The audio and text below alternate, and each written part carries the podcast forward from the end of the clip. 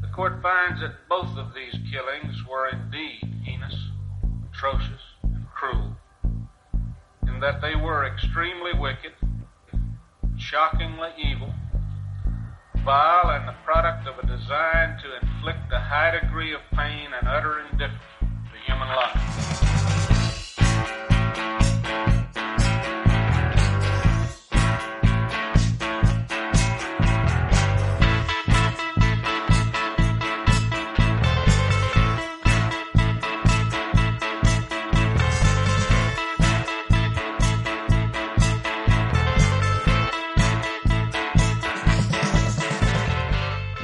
Hola a todos, buenos días, buenas tardes, buenas noches. Bienvenidos una semana más a nuestro podcast Extremadamente Crueles, un podcast en el que, como sabéis, hablaremos de crímenes, asesinos en serie y todo lo que se nos ocurra sobre la marcha.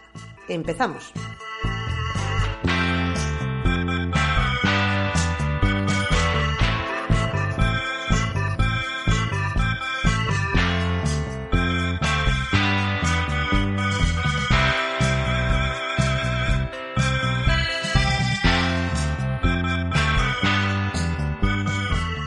En el verano de 1976 dieron comienzo una serie de ataques que sembraron el pánico en la ciudad de Nueva York. Jóvenes parejas eran tiroteadas mientras estaban en el interior de sus coches. No parecía haber un nexo común entre ellas, excepto el hecho de que eran chicos y chicas de apenas 20 años. El agresor fue apodado el asesino del calibre 44, ya que esta era el arma que utilizaba habitualmente.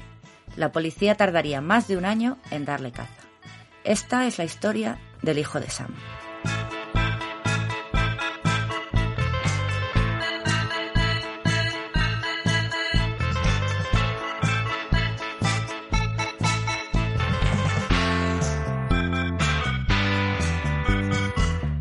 Hola María, buenas, ¿qué tal? Hola Gema, ¿qué tal? Buenas tardes, ¿cómo estás? Aquí, muriéndonos de calor, aquí ya. Ya llegó todo el 40 de mayo, me da a mí que no. ¿Y tú qué tal? Pues aquí han empezado también ya los calores, pero no tan intensos. ¿De qué nos vas a hablar hoy?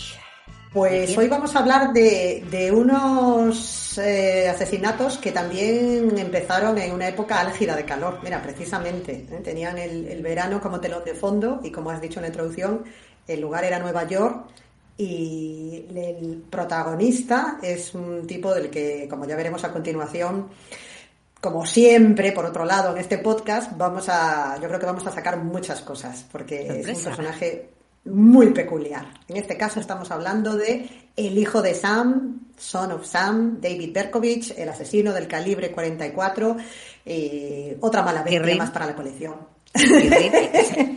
Se parece, no me digas que no. no tiene más pelo. Es verdad. Es cierto, no. es cierto. Y esas, esas, cejas, a mí siempre me han generado un, mucho desasosiego esas cejas. No, cierto. Supongo que lo recomendarás y tal, pero bueno, cuando sale en Mindhunter, sale en la segunda ah, sí, temporada, seguro que yo dije, lo han cogido bien. Yo, a mí me parecía Joaquín Reyes maquillado. lo siento. O sea, hay otros asesinos que, que, que, han cogido, pues yo qué sé, cuando sale Manson, no le han maquillado o, tal, o tanto. El Kemper, Kemper, está muy logrado también. Está muy logrado el tío. Pero este, las prótesis que le habían puesto, yo decía, es que es, que es, es que Joaquín Reyes en cualquier momento va a decir, Chanate, el hijo de Chanate. oh, bueno, vale. Pero es que, es que David Berkovich tampoco era, también era un poco él como en general raro, ¿no? De, o sea, difícil de ver así, ¿no? Extraño, con unos rasgos sí, raros. Sí, Sí, es la, la, carilla esa de pan que tenía, bueno, que tiene, que sigue vivo. ¿Qué tiene? Esos, esos mofletes así, no sé, como de hámster. Bueno, que nos vamos por los cerros de Huella. Cuenta, cuéntanos. Sí, sí. ¿Qué le pasa aquí a David? A mofletitos. a Cachopan Berkovich. Carapán. Eh, pues como decía, estamos en pleno verano en la ciudad de Nueva York. Exactamente el 29 de julio de 1976 verano sofocante de calor neoyorquino, pues estaría sonando en la radio probablemente Elton John con Don't Go Breaking My Heart o Afternoon Delight o incluso los Bee Gees con You Should Be Dancing. Yo siempre digo que nací en época equivocada. Claro, bueno, de hecho nací en esa época, pero no tenía la edad para ir a bailar a las discotecas, que era lo que me gustaría a mí bailar eso. Así que estamos, pues eso, en julio no. del 76 en Nueva York. Nueva York en esa época no sé yo si me gustaría ir, ¿eh? Los 70 ¿No y los gustaría ir 80. un día al estudio 54 solo un día por ver cómo Es que era? es, es En lo único que había, o sea, Nueva York, es que Manhattan estaba hecho mierda y, lo- y en los Sí, sí, 80 no, igual, sí. con todo el tema de la mafia y tal. Sí, es verdad. Sí, sí, no es como ahora que va a ser casi un, un parque temático para turistas. En aquella época era ¿Qué es un eso? Yo, chungo. en los años 70, yo igual a Nueva York no hubiese ido, pero bueno, no sé, sí, dices, vale, sí, estudio 54 y tal, pero Sí, yo, yo Ya, enrollo pero disco, pero de- sin salir de allí. Sí, sí, sí. Pues seguramente estas dos chicas de las que te voy a hablar ahora también estarían escuchando alguna de estas canciones en la radio, seguramente, porque eran dos chicas jovencitas, como decíamos antes. Donna Lauria, de 18 años, y su amiga Jody Valenti, de 19. Estaban las dos en el coche de Jody, sentadas, hablando, cerca de la entrada del edificio de, de apartamentos eh, donde vivía Donna, en el barrio del Bronx, en Nueva York. Era ya tarde, era la una de la mañana, y sus padres, los padres de Donna, pasaron por allí, se detuvieron y les dijeron, oye, eh, tened cuidado, que ya es hora de ir subiendo, que se hace tarde. Y bueno, pues ya sabemos, ¿no? Cuando estás ahí de palique con la amiga, rajando en el coche, con la radio puesta, verano, noche de, calor, no tienes prisa por subir a casa, ¿no? bueno, estabas Pero enfrente. tampoco estabas lejos, claro, claro, y estabas allí tan a gustito, ¿no? Pero después de que entrasen los padres, Donna se fija en un hombre que se ha parado delante del coche y se queda mirando extrañada y le dice a la amiga, ¿te has, fijado en este tipo, no? Y ella le dice, ¿qué quiere? Pero el hombre no contesta, saca una pistola, se agacha y dispara contra el coche cinco veces. Donna murió al instante tras sufrir el impacto en el cuello y Jody, que fue el que, que le alcanzó el disparo en el muslo, se apoya como puede mientras el hombre continúa disparando dentro del coche, intenta escabullirse, sale gritando ayuda, pidiendo ayuda a gritos y el padre de Donna, que estaba allí al lado, oyó todo claro, salió también corriendo de la casa y descalzo y en pijama, tras ver la escena, corre a toda prisa, que coge el coche y salen pitando para el hospital a ver si podían hacer algo por Donna, pero murió durante el camino. Ostras. La por ahí corriendo aquí- todavía. ¡Ah! La, sí, la, la sí, sí, estaría, vamos, como pollo sin cabeza, porque imagínate, estás tan tranquila con tu amiga y de repente, sin mediar palabras, se te acerca un tipo Pum, pum. y te descerraja cinco tiros sin venir a cuento de nada. O sea, locura total. Claro, obviamente, vamos a situarnos al comienzo de la historia. Esto ha sido una pequeña introducción para que conozcamos un poco cómo era el modus operandi de este señor y lo que hemos dicho en la introducción. Comenzó todo en verano, comenzó con parejas o amigas jóvenes que estaban en los coches o aparcadas en algún sitio tranquilo, llegaba y sin mediar palabra se ponía a disparar. Pum, pum. ¿Quién lo hacía? Pues lo hacía Zodiac. un señor. Sí, y, y, es- y luego veremos que hay más cosas que tienen en común con Zodiac también. Sí, sí, sí. Pues este señor era David Berkovich, como hemos dicho en la introducción. Su nombre, digamos, de pila era Richard David Falco. Luego explicaremos el porqué del cambio de nombre. Y había nacido el 1 de junio, perdón, de 1953 en Brooklyn, en Nueva York. Su madre, Betty Brother, también había crecido en el barrio de Brooklyn, era de una familia judía humilde y lo habían pasado muy mal durante la Gran Depresión y habían logrado salir adelante con bastante dificultad. Así que cuando en el año 36 Betty dice que se quiere casar con Tony Falco, pues la familia como que no está muy a favor porque lo veían que era un tipo italiano, que no era judío, que no tenía mucho mm, tampoco de dónde tirar y como que no. Pero a pesar de todo, Betty y Tony deciden casarse. Esto es Goodfellas total. sí. El italiano y la judía. Y la judía, efectivamente. Tienen una hija, Roslyn. El matrimonio, sin embargo, funciona mal, no va bien. Y Tony acaba dejando a Betty y se lía con otra mujer. Con lo que nos encontramos a Betty pues cuidando sola de una niña. Pero digamos que para, por aliviar la soledad, o, o, bueno, no sabemos muy bien por qué, o simplemente porque coincidió, pues comienza tiempo después una relación con un hombre casado llamado Joseph Kleinman. Y cuando al cabo de un tiempo le dice que se ha quedado embarazada, Joseph dice que no quiere saber nada del niño e incluso amenaza con romper la relación si Betty no se deshace del bebé. Con lo cual ella tomalmente- toma finalmente la decisión de eh, darlo en adopción. Ya gestiona todos los trámites de la adopción incluso antes de que nazca el bebé. ¿Y qué ocurre? Pues nada, que viene al mundo David Berkovich, en ese momento Richard David Falco, y pocos días después del nacimiento ya, como estaba todos los trámites hechos, pues lo adoptan una pareja de mediana edad, judíos, que no podían tener hijos, y que se llamaban Nathan y Pearl Berkovich. Y ahí es donde recibe el nombre, claro, porque deciden invertir el, el orden del nombre del bebé y le dan su apellido, claro, lógicamente. Con lo cual ya tenemos a David Berkovich con su nueva familia adoptiva. Sí. La adoptan le querrán, digo yo. Sí, era un niño deseado porque además era un, eso, una pareja de mediana edad, tenía una ferretería, no, habían podido claro. terminar, claro, y, les hacía mucha ilusión, ¿no? Betty, como apunte, a no ser que seas Adopta por matar, pero bueno, en general la gente que adopta es porque, quiero decir que la infancia de primera es así, de momento no parece sí. traumática, quiero no, decir. ¿eh? No, no, no, exacto, buscaban, era un, realmente eso. buscaban uh -huh. a un niño. Efectivamente, era un entorno familiar que, que no prometía o, o, que no parecía que fuese a generar ningún problema, al contrario, ¿no? Es un niño deseado, que va a crecer en un hogar feliz, con amor. Decía como apunte un poco así cotilleo que después de dar el niño en adopción, Betty reanudó el romance con Joseph Kleinman y siguieron juntos hasta que él murió de cáncer en el 65. Tía, amor. Amor, te hace deshacerte del niño y aún así sigues con él. O sea. Y él sigue con su mujer. Mismamente. Que no la va a dejar. También. No, ya sabemos que esto siempre es así también, ¿no? ¿Qué hacemos? Eh, volvemos con, con David. ¿Qué, ¿Qué pasó con David? Pues nada, se cría en el barrio del Bronx y como decíamos, a pesar de lo que comentábamos, de que era un niño pues muy deseado y que había crecido o que se suponía que iba a crecer en un hogar pues donde, donde le iban a dar mucho amor y cariño, ya empieza a mostrar desde la infancia una personalidad bastante problemática. Era hiperactivo y a los padres le costaba mucho controlarlo. Y se sumaba a esto también que eh, ya de mediana edad, un poquito ya así como cansadillos, ¿no? Pues no era mucho de hacer vida social tampoco, ¿no? Entonces él también, por extensión, se volvió un niño solitario, no estaba cómodo relacionándose con otros niños, le acomplejaba su aspecto, se sentía diferente, no, no se consideraba atractivo, se veía menos que sus compañeros, ¿no? Y aunque se le daba bien el béisbol y tenía una inteligencia considerada por encima de la media, pues no estaba muy interesado en los estudios y enseguida ya se empezó a dedicar a otras cosas. ¿no? Por ejemplo, mentía mucho, se inventaba historias eh, y a pesar de que sufría el acoso de los compañeros de trabajo, de trabajo, no, perdón, de clase, de clase. como era un compañero, como era un chaval eh, grande y fuerte, como decimos, ¿no? que era eso, de complexión fuerte, se defendía y se defendía con agresividad, además. O sea que era un tipo que ya mostraba ahí sus inclinaciones violentas. ¿Qué hace también? Empieza a cometer pequeños robos, a provocar algunos incendios. Ay. Y esto se lo, lo, sumas a los ataques depresivos y de violencia que, que, comentamos que también tenía, pues ya tenemos aquí un cóctel de cosas que sabemos que no nos van a llevar a nada bueno. Dahmer, tenemos un Dahmer. Sí, se está cociendo. Dahmer, ¿no? Exacto, se está cociendo aquí una cosa mala, muy mala, muy mala. ¿Y, y qué, qué ocurre ya? Pues que cuando estás así, lo que te quedaba pal bingo. ¿Qué ocurrió? Su madre adoptiva muere en el año 67 de un cáncer de mama. Pearl, la pobre Pearl, fallece en el año 67, sí.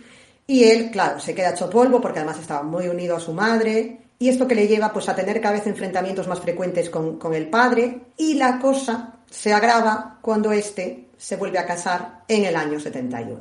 David que no esperó. ¿eh? Sí, sí, sí, sí, la verdad que, bueno, en fin. David no soporta a la nueva mujer de su padre, las discusiones van en aumento, siente que allí no encaja, que se ha perdido el rumbo y el norte, ¿no? Le, le falta esa persona en la que él podía confiar y con la que se sentía a gusto. ¿Y qué hace? Pues tiene la idea de alistarse en el ejército. Así que ahí se nos va, escuchando la llamada del tío Sam, y está tres años en el ejército. Estuvo destinado en Fort Knox, en Corea, se libró de la guerra de Vietnam y durante esa época se convirtió en un excelente tirador, especialmente con los rifles.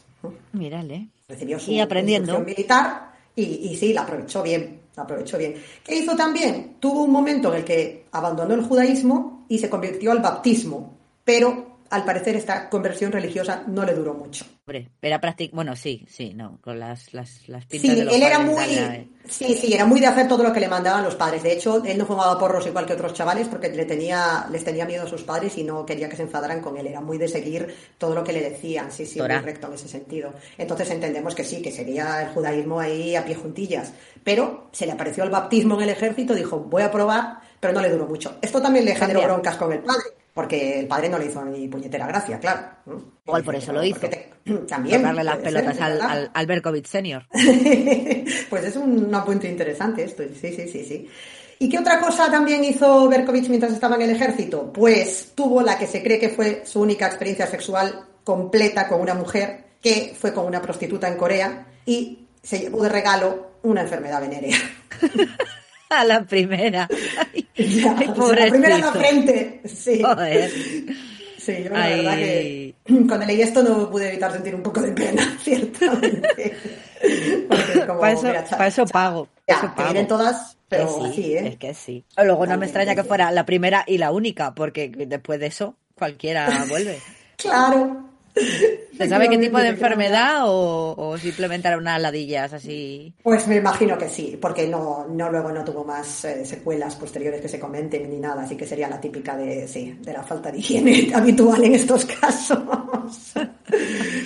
Regresa a casa en, en 1974 y para entonces pues todas las experiencias previas que había vivido, la muerte de la madre, los enfrentamientos con el padre, el entrenamiento militar, eh, la exposición a la violencia de, de Corea y todo, pues ya volvió con la mente mm, bastante alienada. Si el pobre ya no lo traía muy bien de serie, esto ya fue lo que le terminó de desatornillar la, sí, la rosca allí, ¿no? Y entonces ¿Qué ocurre? Llega a su casa y se encuentra, pues eso, completamente desubicado, sigue teniendo broncas con el padre, está como otra vez sin rumbo ni dirección, y se le ocurre que va a intentar localizar a su madre biológica. ¿Qué? Bueno, vale, sí. vale. Perdido sin rumbo ni dirección. O sea, Sí. no sé, cogió las páginas amarillas, sí, y dijo, pues venga, esta tarde voy a buscar a mi madre. Sor María, Pero bueno, perdón. eh, localiza a Betty y, sorprendentemente, podríamos pensar que a lo mejor Betty no quería saber nada de, ella, de él, pero tanto ella como Rosling, la hija que había tenido con, con Tony, pues acogen muy bien a David. Él comienza a hacerle visitas, se esfuerzan por intentar establecer una relación buena, al principio parece que todo funciona muy bien, pero al cabo de un tiempo David corta la relación y pone excusas para no seguir yendo a verlas. Hay que decir que tienes suerte, que, que- que le está saliendo todo bien, quitando las ladillas. Ah, Claro, estás cortando que- la relación porque te sale a ti de las ladillas, porque no... Claro, es que eh, los expertos mm, conjeturan, ¿no? Luego haciendo pues esto, lo que se hace siempre, los perfiles psicológicos y todo lo que se analiza luego ya de las mentes de estas de estos seres perturbados, que el descubrimiento de la madre biológica y sobre todo de la historia de cómo había sido abandonado fue algo muy traumático para él. Fue como una revelación que le acabó por destrozar completamente el sentido de identidad que le estaba intentando construirse, que ya era muy frágil en ese momento, pues enterarse de, de cómo había ido a parar a casa de, de los Berkovich ya terminó por desequilibrarlo completamente. No me querían, me han abandonado, mi madre no me deseaba, esta mujer en el fondo me repudió y me rechazó, o sea que, que te den por saco. Andy. Vale. O sea que- Sí, sí, sí, sí. Entonces esto pues podemos entender que, que fue traumático para él y no, no fue capaz de superarlo, lo que dices tú. Podría haber sido un punto de partida para establecer una relación Claro, positiva, buena con alguien, a, la, a tu madre, claro. adoptiva, Adoptiva. que pues, pues, yo qué sé, si encima te abre los brazos, pues aprovecha otra madre, joder. Claro, e No incluso la ya que no hermana, que sí, que estaba preocupada también por él, hermana, porque sí, sí, sí, le decía, jo, es que sufre muchos dolores de cabeza, es que se queja mucho de tal y de cual. A Roslyn también lo, lo, lo acogió con los brazos abiertos, ¿no? Y las dos fueron muy comprensivas y, bueno, se podría entender perfectamente que le hubieran dado con la puerta en las narices, vamos, o sea, mm, realmente tuvo pero suerte. bueno. Pero bueno, David ya te digo que era un rebelde Sí, y ya. entonces que no se encontraba mal en su cuerpo y en su vida y dice, pues no quiero seguir viendo y que os den morcilla.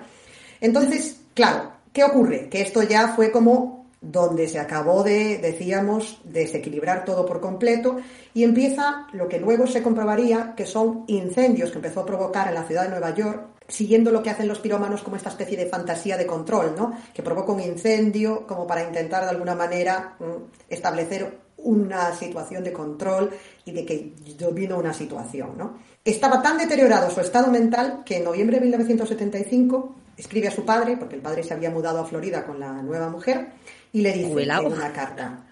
Estaba así ya, el típico, típico ¿no? De- jubilado. Exacto, en Florida, ahí con sus ama- hamaquitas, sus tumbonitas de colorines y de florecitas. Y le dice, papá, la gente me odia, muchos quieren matarme. Ni siquiera los conozco, pero aún así me odian. La mayoría son jóvenes. Camino por la calle y me escupen. Las chicas me llaman feo y los chicos se ríen de mí. De todos modos, las cosas pronto cambiarán para mejor. O sea, que es- Chan, esto realmente es chan, un, es un grito desesperado de, de- de decir, estoy fatal. estoy fatal, ¿no? Estoy fatal y voy a empezar a matar, porque eso de las cosas van a ir a mejor. Uh, uh. Claro, entendemos que padre no tiene por qué. Que, dices, bueno, es que, es que voy a ir a un psicólogo. No, pero esto es, ya estás quemando cosas, o sea, ya, ya eres pirómano, tío, ya. Mm, aquí ya. Es manejar armas, no sé. Sí, sí, sí, sí, tal cual. Citas. Pues estaba eso, la cosita ya a punto de, de cristalizar y según contó más tarde a los psiquiatras, aproximándose ya el final de, 1975, un poco antes de la Navidad, él sentía ya que todos estos demonios que había como en su interior estaban llegando a un punto en el que tenía que ceder a lo que le decían esas voces y esas presencias demoníacas que había en su mente para que lo dejasen de atormentar, porque básicamente sentía que le estaban empujando a matar y que él tenía que hacer caso a esas voces, a esos demonios que había en su interior y decía, bueno, si hago lo que me piden, dejarán de atormentarme. ¿Algún momento se le, se le diagnosticó esquizofrenia o me acabo de inventar que...? Eso eh, sí, posteriormente sería el, diagnóstico psiquiátrico, sí, esquizofrenia paranoide, sí. vale, sí. vale, vale, porque eso de los demonios que me hablan... Sí, mm. es como... Señora, apague la radio. sí. Federico Jiménez Los Santos, perdón. el demonio.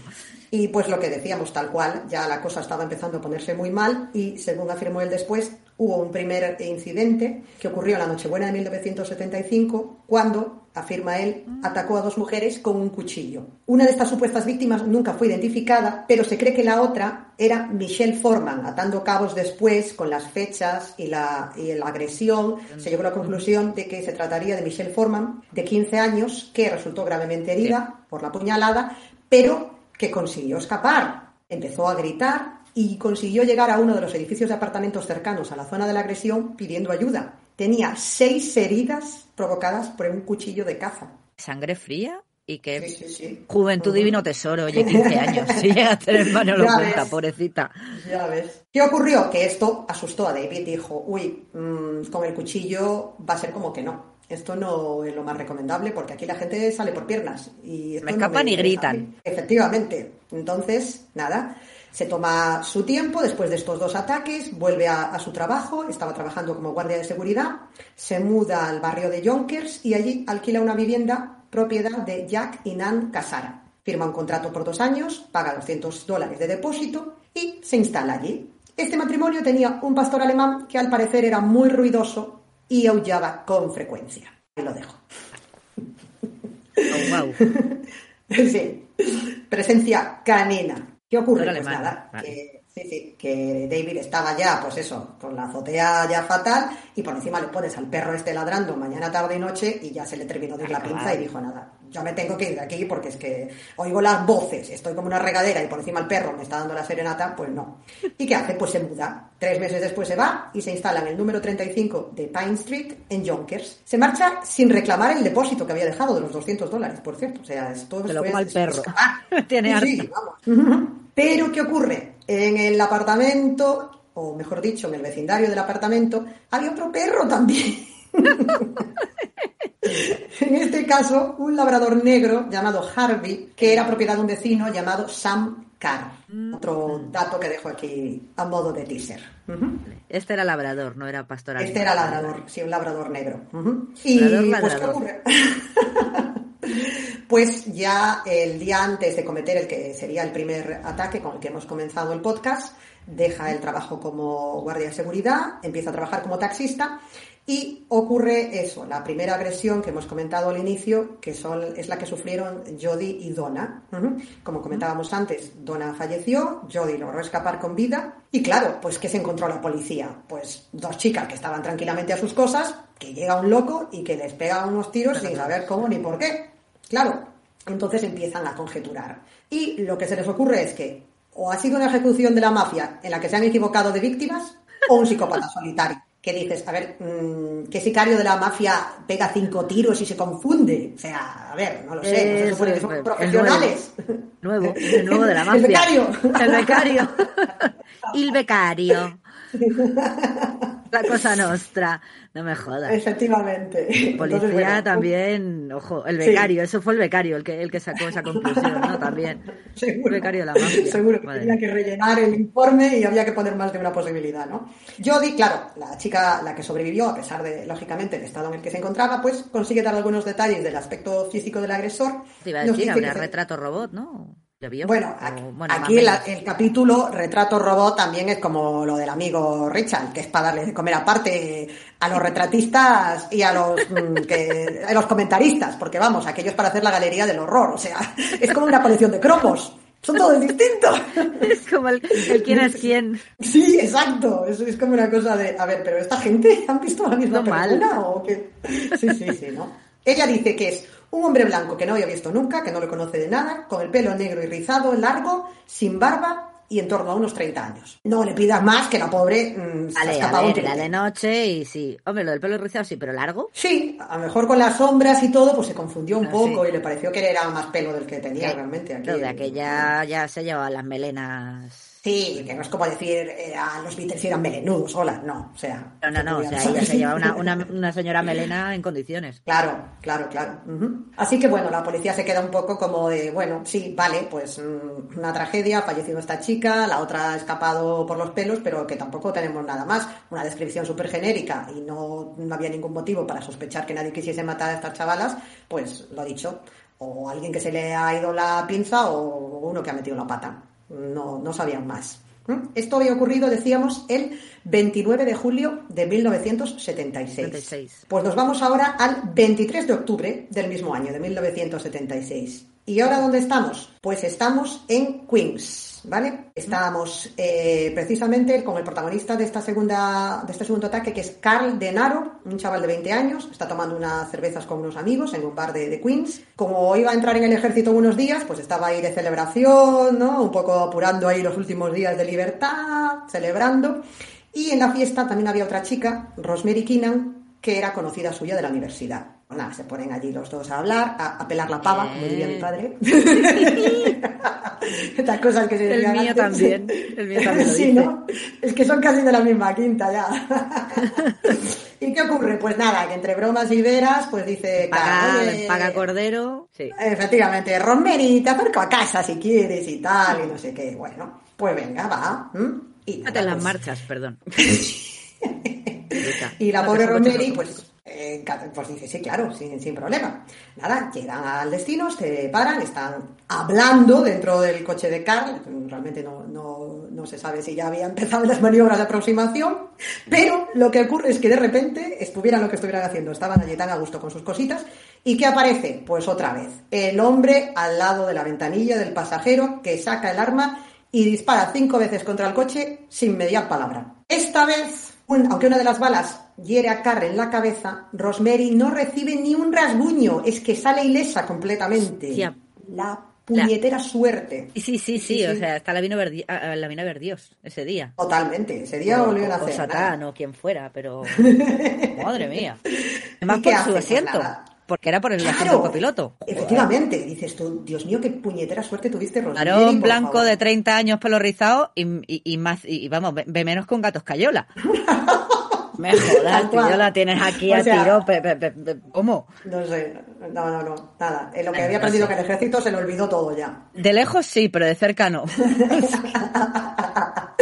pues nada, ¿qué hace Rosemary? Claro, es presa del pánico, completamente aterrorizada, tiene la sangre fría otra vez, ¿eh?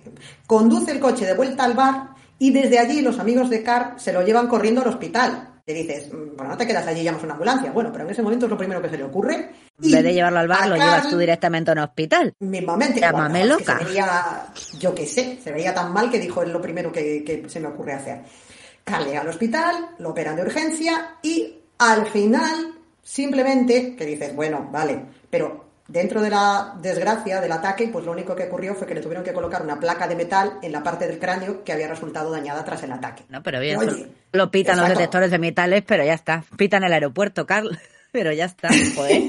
que, que, lo puedes contar, sí, que lo puedes contar, ¿sabes? O sea que, bueno, dentro de lo que cabe, eh, luego, al parecer, mm, tuvo secuelas de esto durante mucho tiempo, pero bueno, básicamente pues, es comprensible. Han volado la tapa los sesos, nunca mejor dicho. Tal cual. Así que tenemos otro nuevo ataque, pero como tampoco hay más eh, pistas, ni más descripción, ni nada más que podamos añadir, pues la cosa se queda ahí en dos ataques diferentes, en dos lugares distintos, en situaciones diferentes. Nos vamos entonces al 29, perdón, al 26 de noviembre de 1976. Seguimos en el mismo año, en el 76, este ya un poco más seguido. Y ahora estamos, pues, con, eh, seguimos en el barrio de Queens y estamos con Joan Lomino, de 18 años, y una compañera suya de clase que se llamaba Donna De Masi, de 16. Están las dos charlando, están sentadas en las escaleras de la casa de Joan. Perdón, son todos italoamericanos. Sí, es verdad, sí, sí, son unos apellidos muy, sí, sí, es cierto. ¿Así va a ser por el padre, no padre? Padrastro. Mm, ¿Eh? ¿Eh? Pues ¿Eh? interesante teoría. Tony Manero, menos mal que no pilló a Tony Manero, que si no, no teníamos fiebre. ya te digo. ¿Y qué ocurre? Pues estas no estaban dentro de un coche, hemos dicho, estaban sentadas en las escaleras, ¿no? Hablando. Se les acerca un tipo, claro, y dice, ¿me pueden decir cómo se va a...? Pero ya no termina la frase. Saca la pistola, desenfunda y vuelve a disparar otra vez. ¿A quién les daría? Este caso, Perdón, pero. Sí, iba a decir, en, esta, en este caso, pues fue, fue más trágico lo que ocurrió. Porque, bueno, Dona, otra también, que ya puede rezarle a la Virgen de Lourdes, o a Buda, o a las piedras de colores, porque le atraviesa el cuello la bala, pero no le hace nada. Pero la pobre Joan se llevó la peor parte porque uno de los tiros le atravesó la columna vertebral y la dejó paralítica. Putadón, putadón. Pobrecitas, pero sí. bocajarro a menos de dos metros estaba, porque si les estabas preguntando por una calle, no lo, no lo preguntas a gritos, o sea, lo preguntas delante. Sí. Que te han enseñado el ejército. de lejos. A disparar de lejos, porque es que no, que no das una. O sea, que no, das una, tío. Eh, que no. Una mierda, menos que Pepe Leches. Que no, que no. En este caso, hay una persona que presencia el ataque, un vecino, ve como un hombre huye de la escena del crimen y entonces es la primera vez que la policía ya empieza un poco mm, a relacionar las cosas, ¿no? Pero ¿qué ocurre? Dice, aquí hay descripciones que no encajan. Es que, claro, porque estas chicas dicen que el atacante era un hombre de pelo rubio largo, pero recordemos que Jody había dicho que tenía el pelo negro y rizado. La peluca de Carrillo. Entonces, esto es como, mm, ¿este hombre lleva peluca o es otro que le está copiando? Las chicas estaban tan mal que han visto lo que no es. ¿Qué, demonios ha pasado aquí? O sea, rubio, rubio, tampoco, tampoco tenía el pelo muy oscuro. A lo mejor con la luz se le podía ver medio rubio. No sé que fuera platino, entonces allá no me meto, ¿eh? Si parecía Jim Harlow, ahí ya. Ahí tenemos un problema.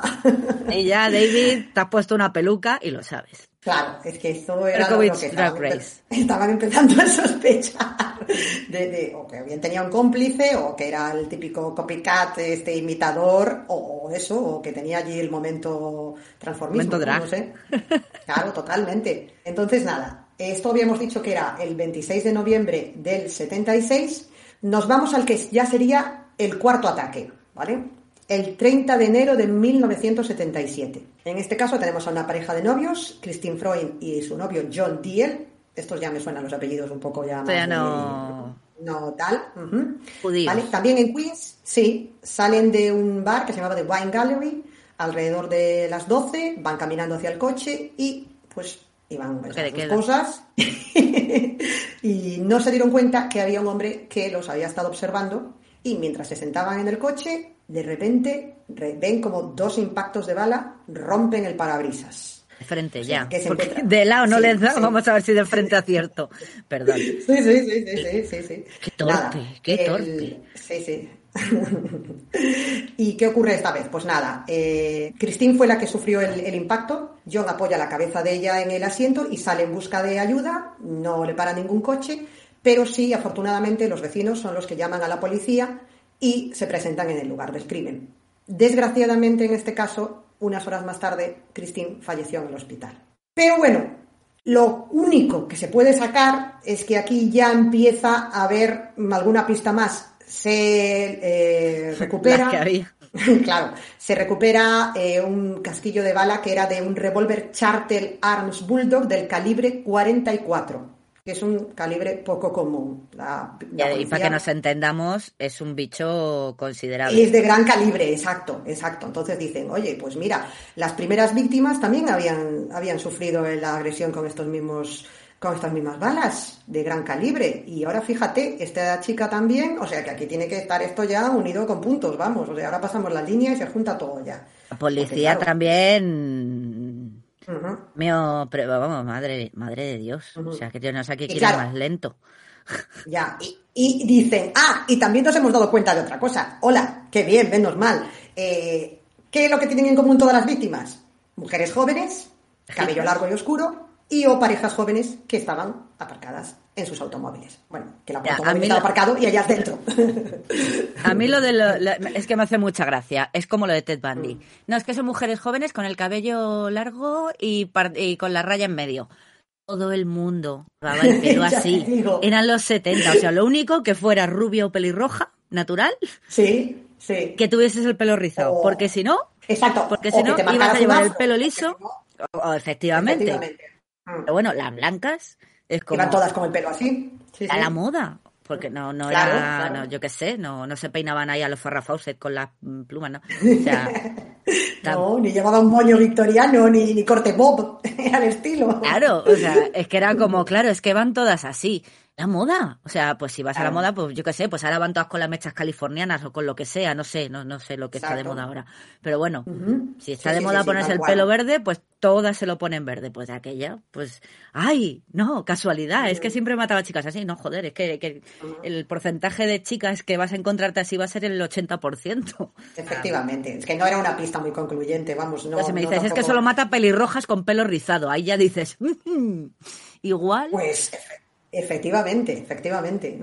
Menos. Entonces, los policías asignados al caso, que eran el... Dime, dime, perdona. No por el inciso, digo, que es que me toca ah, mucho la porque lo, de Bandy, ¿no? Que es como... Sí, sí. No, no es verdad, tienes toda la razón. Es que es un dato un poco que si lo ves en el contexto de la época tampoco era muy relevante, pero bueno, como, como no tenían nada a lo que agarrarse, pues dijeron, ¿qué tenían en común todas estas chicas? Calibre 44, que no es común. Que no es común, exacto. Y que estaban tranquilamente a sus cosas, en sus coches o por la noche allí sin... Más eso, chicas jóvenes pues van a seguir la moda. Claro, efectivamente. Si de gente mayor, pues bueno, pues a lo mejor ya te iban más con moño o vete a saber, pero chica joven, pues al final. Decíamos que los policías que estaban asignados a la investigación eran el detective Joe Coffey y el capitán Joe Borrelli. Y entonces comienzan a trabajar en este último homicidio y las teorías que manejaban eran, pues eso, el asesino psicópata, obviamente, o la otra un poco más peregrina, que alguien tenía algo contra la pobre Christine. Pero claro, investigan los antecedentes de las víctimas, en este caso de Christine, y es que no hay nada que pueda mm, apuntar a una sospecha de que alguien quisiera matarla. Eso sí prefiero la de Cristina o la del, la del becario de la mafia, pero por mujer. ya te digo que, que, estaba allí tan tranquila que había ido a tomar algo con su novio y nada, y ya está, ¿sabes? O sea, ¿qué, iba a hacer una pobre criatura, ¿sabes? Que no tiene ninguna lógica. Que... las dos, las dos teorías que casi te gusta más esa. Claro, porque es que dices, eh, a ver, eh, porque la pobre tuvo la mala suerte de ser la... Bueno, no, ya había muerto la primera, la primera sí que murió. El resto tuvieron la buena suerte es salir más menos ilesos, quitando la que se quedó parapléjica. bueno, de ruedas, sí. El resto, pues bueno, pero tú no has tenido tanta suerte, es que le vamos a hacer por chica, pero ya de ahí a que tengas conexiones con yo qué sé qué, con la mafia o a saber qué, para que te quieran ajustar las cuentas de una manera tan brutal, los policías de verdad que se están cubriendo, se están cubriendo de gloria, ¿eh?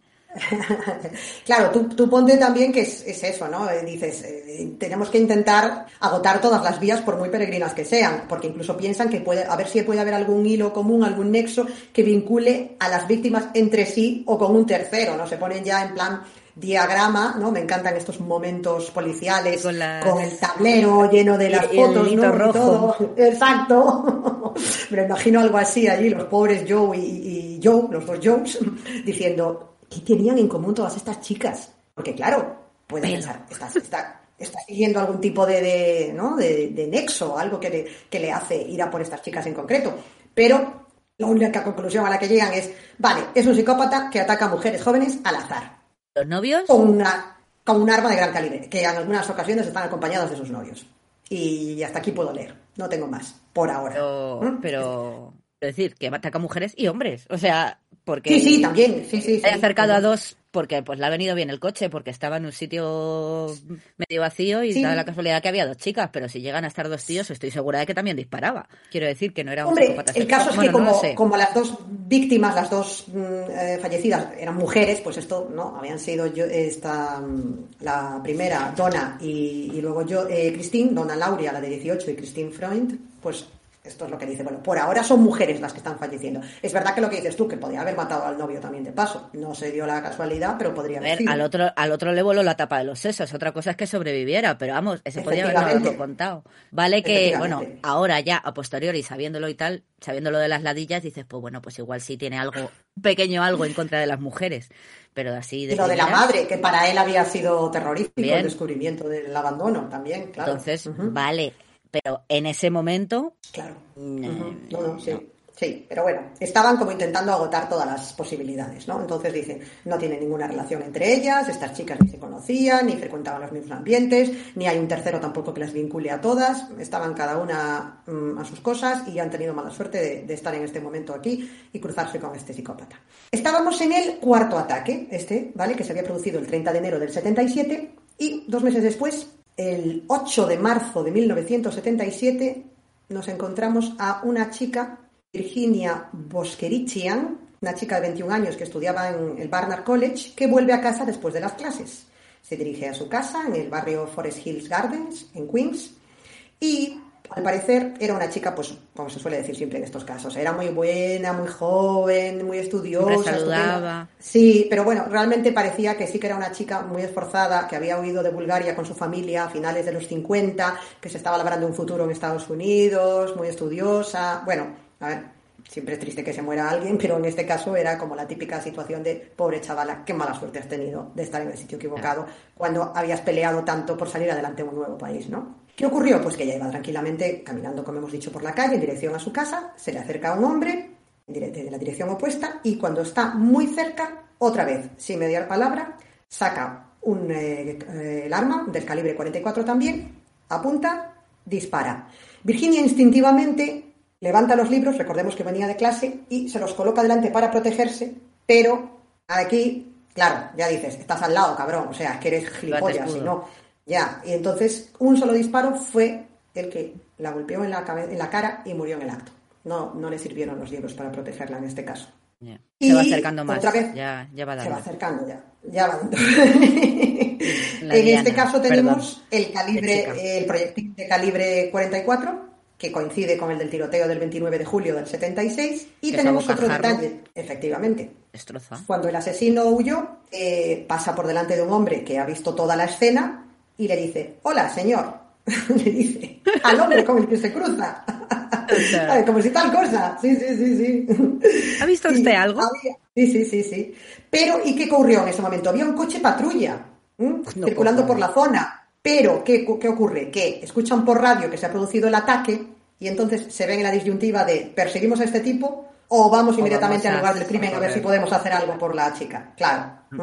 No sabían, lógicamente, que Virginia ya había fallecido en el acto, pero en ese momento ellos pensaron que lo más importante era intentar socorrer a la víctima y ver si podían hacer algo por ella.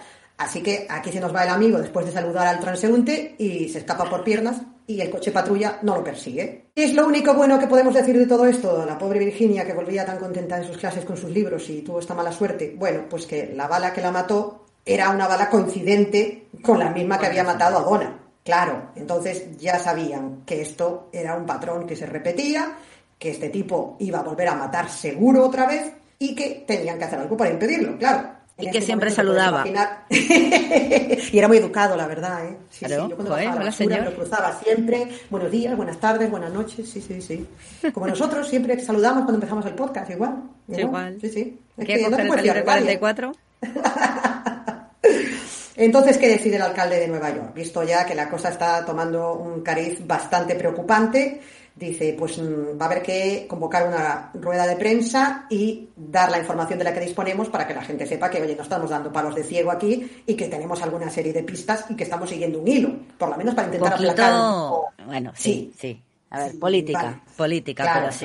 efectivamente, efectivamente, era un poco propagandístico, pero claro, la gente ya empezaba a decir, aquí están matando a chavaladas así sin ton ni son, ¿esto qué ocurre? ¿no? Entonces, nada, eh, ¿qué ocurre? Pues nada, que se produce la conferencia de prensa el día 10 de marzo de 1977, ¿vale? Dos días después de la muerte de Virginia, del asesinato de Virginia, convocan la conferencia de prensa y la policía pues hace su anuncio estrella, que básicamente es tenemos una pistola del calibre 44, que es la que ha sido utilizada en varios de los tiroteos. Momento estelar. Toma, investigación. ¿eh? ¿Eh, ¿Cómo os quedáis? Sí. Con el culo torcido. Anda, anda narices. Y de todos modos también el alcalde a buenas horas mangas verdes que lleva un año matando, tío. Ya. Claro, pero como tardaron tiempo en relacionarlo porque eran barrios diferentes, en principio no había nexo común entre las víctimas, no había tampoco una descripción demasiado precisa, entonces al principio estaban un poco dando palos de ciego hasta que empiezan a conectar y dicen, oye, que el tiroteo de aquí y el asesinato de allá y resulta que el casquillo y la bala y esto y lo otro. Y lo único que tenéis es el calibre 44. Es que el calibre 44, exacto. Y luego aventuran, ¿vale? Aquí en otro alarde de, agudeza, que seguramente tenía una que tenía que era lo que estaba haciendo era producto de una venganza contra las mujeres. Te he dicho, te lo he dicho, pero los tíos que les ha pegado el tiro, bueno, pues pues, pues ya, ya ver, que sí, que tiene lógica. Sí, sí, sí, pero que yo creo que también disparaba un poco lo que pillas en el coche. Que a lo mejor sí que le atraía más la idea de que hubiera una parejita y era un poco como ir ahí a perturbar el, momento, intimidad. Como o yo no lo pues tengo, pues tú tampoco lo vas a tener, ¿no? Como a mí me pegaron las ladillas, pues a ti te pego un tiro. sí. lo de las ladillas, que nos estamos inventando que son ladillas, dicho sea de paso. Sí, sí. ¿eh? En aras de la veracidad de este una sífilis. Claro, no tenemos constancia de cuál era la enfermedad de transmisión sexual exacta. ¿vale? Se puede investigar, Seguro que en internet está. Yo la verdad que lo pasé por alto, no le quise dar mayor trascendencia, pero como dato puede ser investigable. Estamos diciendo ladillas como quien dice gonorrea, ¿sabes? Lo que sea. Vamos. Sí, pero bueno, viendo cómo tiene el pelo de la cabeza, pues ahí se deben enganchar bien. Perdón, perdón. perdón. tenía, que ahora le he visto y ahora está ya el hombre como una bola de billar. Ahora está pelado. Bueno, esto, ¿qué ocurre? Entonces siguen aquí en su alarde de investigación forense criminológica espectacular y dicen que esta supuesta venganza que está ejerciendo contra las mujeres tal vez sea debida al rechazo crónico que ha sufrido. Ya no, pues y hay comillas a que han fumado. Sí, pues si las mujeres me rechazan, pues las odio y quiero matarlas. Pues ya está, o sea, bravo. Y que la única descripción que tiene, añaden, es que un hombre... Dime, que no tenían tweet, no, que digo que de aquella no tenían Twitter, entonces tenías que matar. no podías lanzar mensajes de odio así a diestro y siniestro. Twitter ni YouTube, entonces, pues bueno, pues, pues habrá que coger la pistola. Efectivamente. No me quieren las mujeres. Y dicen, lo único que sabemos es que es un hombre blanco, 25 o 30 años, que mide de, casi dos metros de altura, de complexión media, con el pelo oscuro. Y dices, Ahora bueno, pues es un, es un hombre alto, corpulento, de 25 o 30 años y de eh, blanco. Vale, de color blanco, por decirlo. blanco. Exacto, blanco el. Clásico.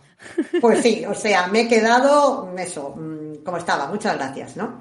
Y como siempre, claro, se empieza lo que decíamos antes, a elaborar también el perfil psiquiátrico, ¿no? Porque ya no, perdón, pero da gracias que nos dijeran que era negro, porque entonces ya ahí sí que habría una carnicería de negros por parte de la policía, que da gracias a que dijeron que era blanco. Imagínate, ya, ya. conocemos. sí, sí. Entonces, bueno. No, no, tienes toda la razón. Eso podía haber sido ahí ya, vamos, disturbios raciales y carnicería Sí, sí, a punta pala, sí, porque como se las gastaban y se las gastan todavía por Se las gastan, ¿Qué, es eso? que, estamos hablando de hace 40 años y estamos igual, hace nada de lo del George Floyd. Efectivamente, es verdad, sí, justo hecho ahora un año, eso es verdad, sí, sí. Pues nada, ¿qué ocurre? Que además de estas super descripciones y super mega hallazgos mm, de la bala y de que es un señor como 40.000 que más que caminan por Nueva York, pues se ponen a hacer su perfil psiquiátrico, ¿no? Entonces está el doctor Martin Lubin, psiquiatra forense en Bellevue, en el hospital de Bellevue, y otros 45 psiquiatras he leído, que se reúnen para elaborar Albert Fish. Eh, hogar de vacaciones. el nombre lo tiene. Creo recordar que los Bellevue Apartments era donde estaba el de Marion Parker también. Dios, cronicidad aquí. Oye, estamos haciendo aquí el, lo que decías el otro día, el, nuestro propio universo Marvel interconectado, ¿eh? Totalmente. El universo Marvel cruel. perdón, decía, nos habíamos quedado en, los psiquiatras elaborando el... el 40 y Entonces, efectivamente, ¿no? Que 40 cabezas piensan mejor que una. Y lo que decías antes, ahí fue cuando ya se ofreció el diagnóstico de esquizofrénico paranoico. Y que probablemente podría estar, o que quizá tal vez podría estar poseído de un poder demoníaco. Bueno, oye, aquí ya le afinaron bastante, ¿eh? Esto ya fue una cosa bastante... Pero bueno, a mí de verdad que era eso, o las voces me dicen que, no sé. Queme cosas, bueno, sí que se lo decían. también, también, sí, sí. Y lo del demoníaco, ¿de dónde se lo sacaron? No, la verdad, chapó por los. O sea, igual que te digo que los policías eran unas mantas, chapó por los psiquiatras. Sí, sí, eh, Madre mía. No sé en qué, en qué cuestiones se fijarían específicamente de las escenas del crimen y de la manera en que habían sido cometidos los, los ataques y, y los asesinatos, pero que podría considerarse poseído por un poder demoníaco. No decía, no dejaba nada, no, no dejaba una marca que diga soy Zodiac, soy mm. Richard Ramírez. Pego dos tiros y me voy. Si me cruzo con uno, le saludo. No dicho nada, efectivamente, oye, con educación siempre. Y ese asesino seguían en su perfil, en el perfil que habían elaborado, decían que el asesino era casi con toda seguridad un ser solitario que tenía dificultades para las relaciones y especialmente dificultades para las relaciones con las mujeres. Mm. Sí. Y esto fue un poco la rueda de prensa y la posterior elaboración del, perfil psicológico en el que habían trabajado estos psiquiatras. Que eh, se establece, como siempre, un servicio al que pueden llamar los ciudadanos en su bonito teléfono. Había, se había establecido un grupo de trabajo, un grupo de investigación y, como siempre, pues empieza a llamar todo Dios, ¿no? sido mi marido, que ha sido mi primo. El vecino este que te digo yo que me tiene una pinta que estoy segura de que no hace nada normal cuando sale por la noche. Que es mi primo el que está, sí, el que vino de, el que vino de Vietnam, está taladrado. Que, que vino sonado. Eh, otra referencia. El primo Mike, fue el primo Mike. Ese, ese. Y claro, pues nada, miles de pistas, y cuando digo miles es que realmente tuvieron que cribar e investigar y descartar miles de pistas pues no, callejón sin salida, no les llevaban a ninguna solución. ¿Y qué ocurrió con todo esto? Pues que claro, ya había saltado los medios de comunicación, lógicamente, y estaban los periódicos que no daban abasto.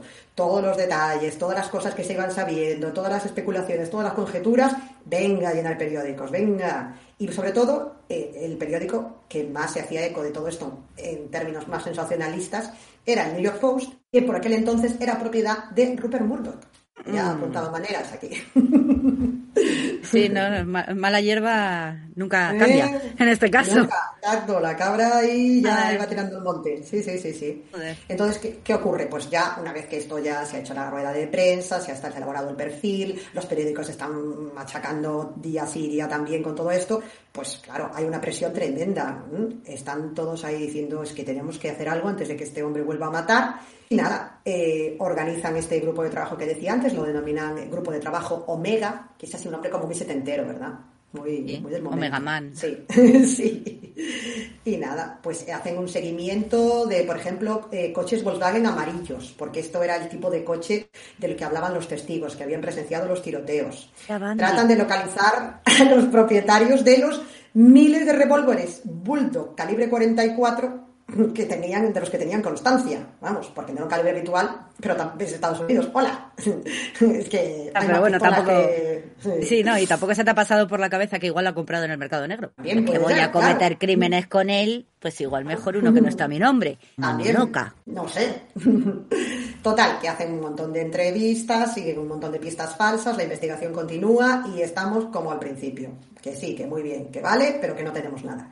16 de abril, efectivamente, 16 de abril de 1977 y nos encontramos con Valentina Suriani, 18 años, una chica que era actriz y aspirante a modelo o viceversa realmente, no sé si modelo y aspirante a actriz, pero bueno, para el caso. Actriz, exacto, que estaba pues tranquilamente con su novio Alexander Esau, de 20 años, un chico que era conductor de grúa, estaban cerca del, del parque Hutchinson River en el Bronx muy cerca, a tan solo unas calles de donde se había producido el tiroteo de Masi Lomino, ¿vale? Y no muy lejos de donde había sido asesinada Donna el año anterior, la primera víctima. Entonces, tenemos aquí ya una situación recurrente. Solo se conocía esas calles del Bronx. Había una atracción fatal por ir hacia allí.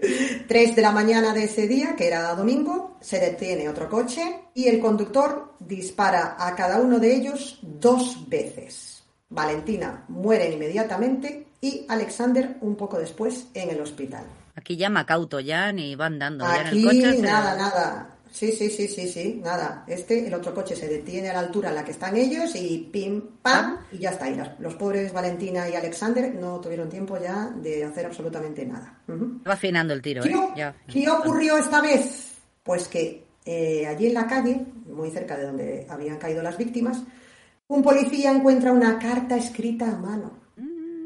¿A quién iba dirigida esta carta? Al capitán Joe Borelli, que era el que llevaba el grupo de trabajo Omega que se encargaba de la investigación.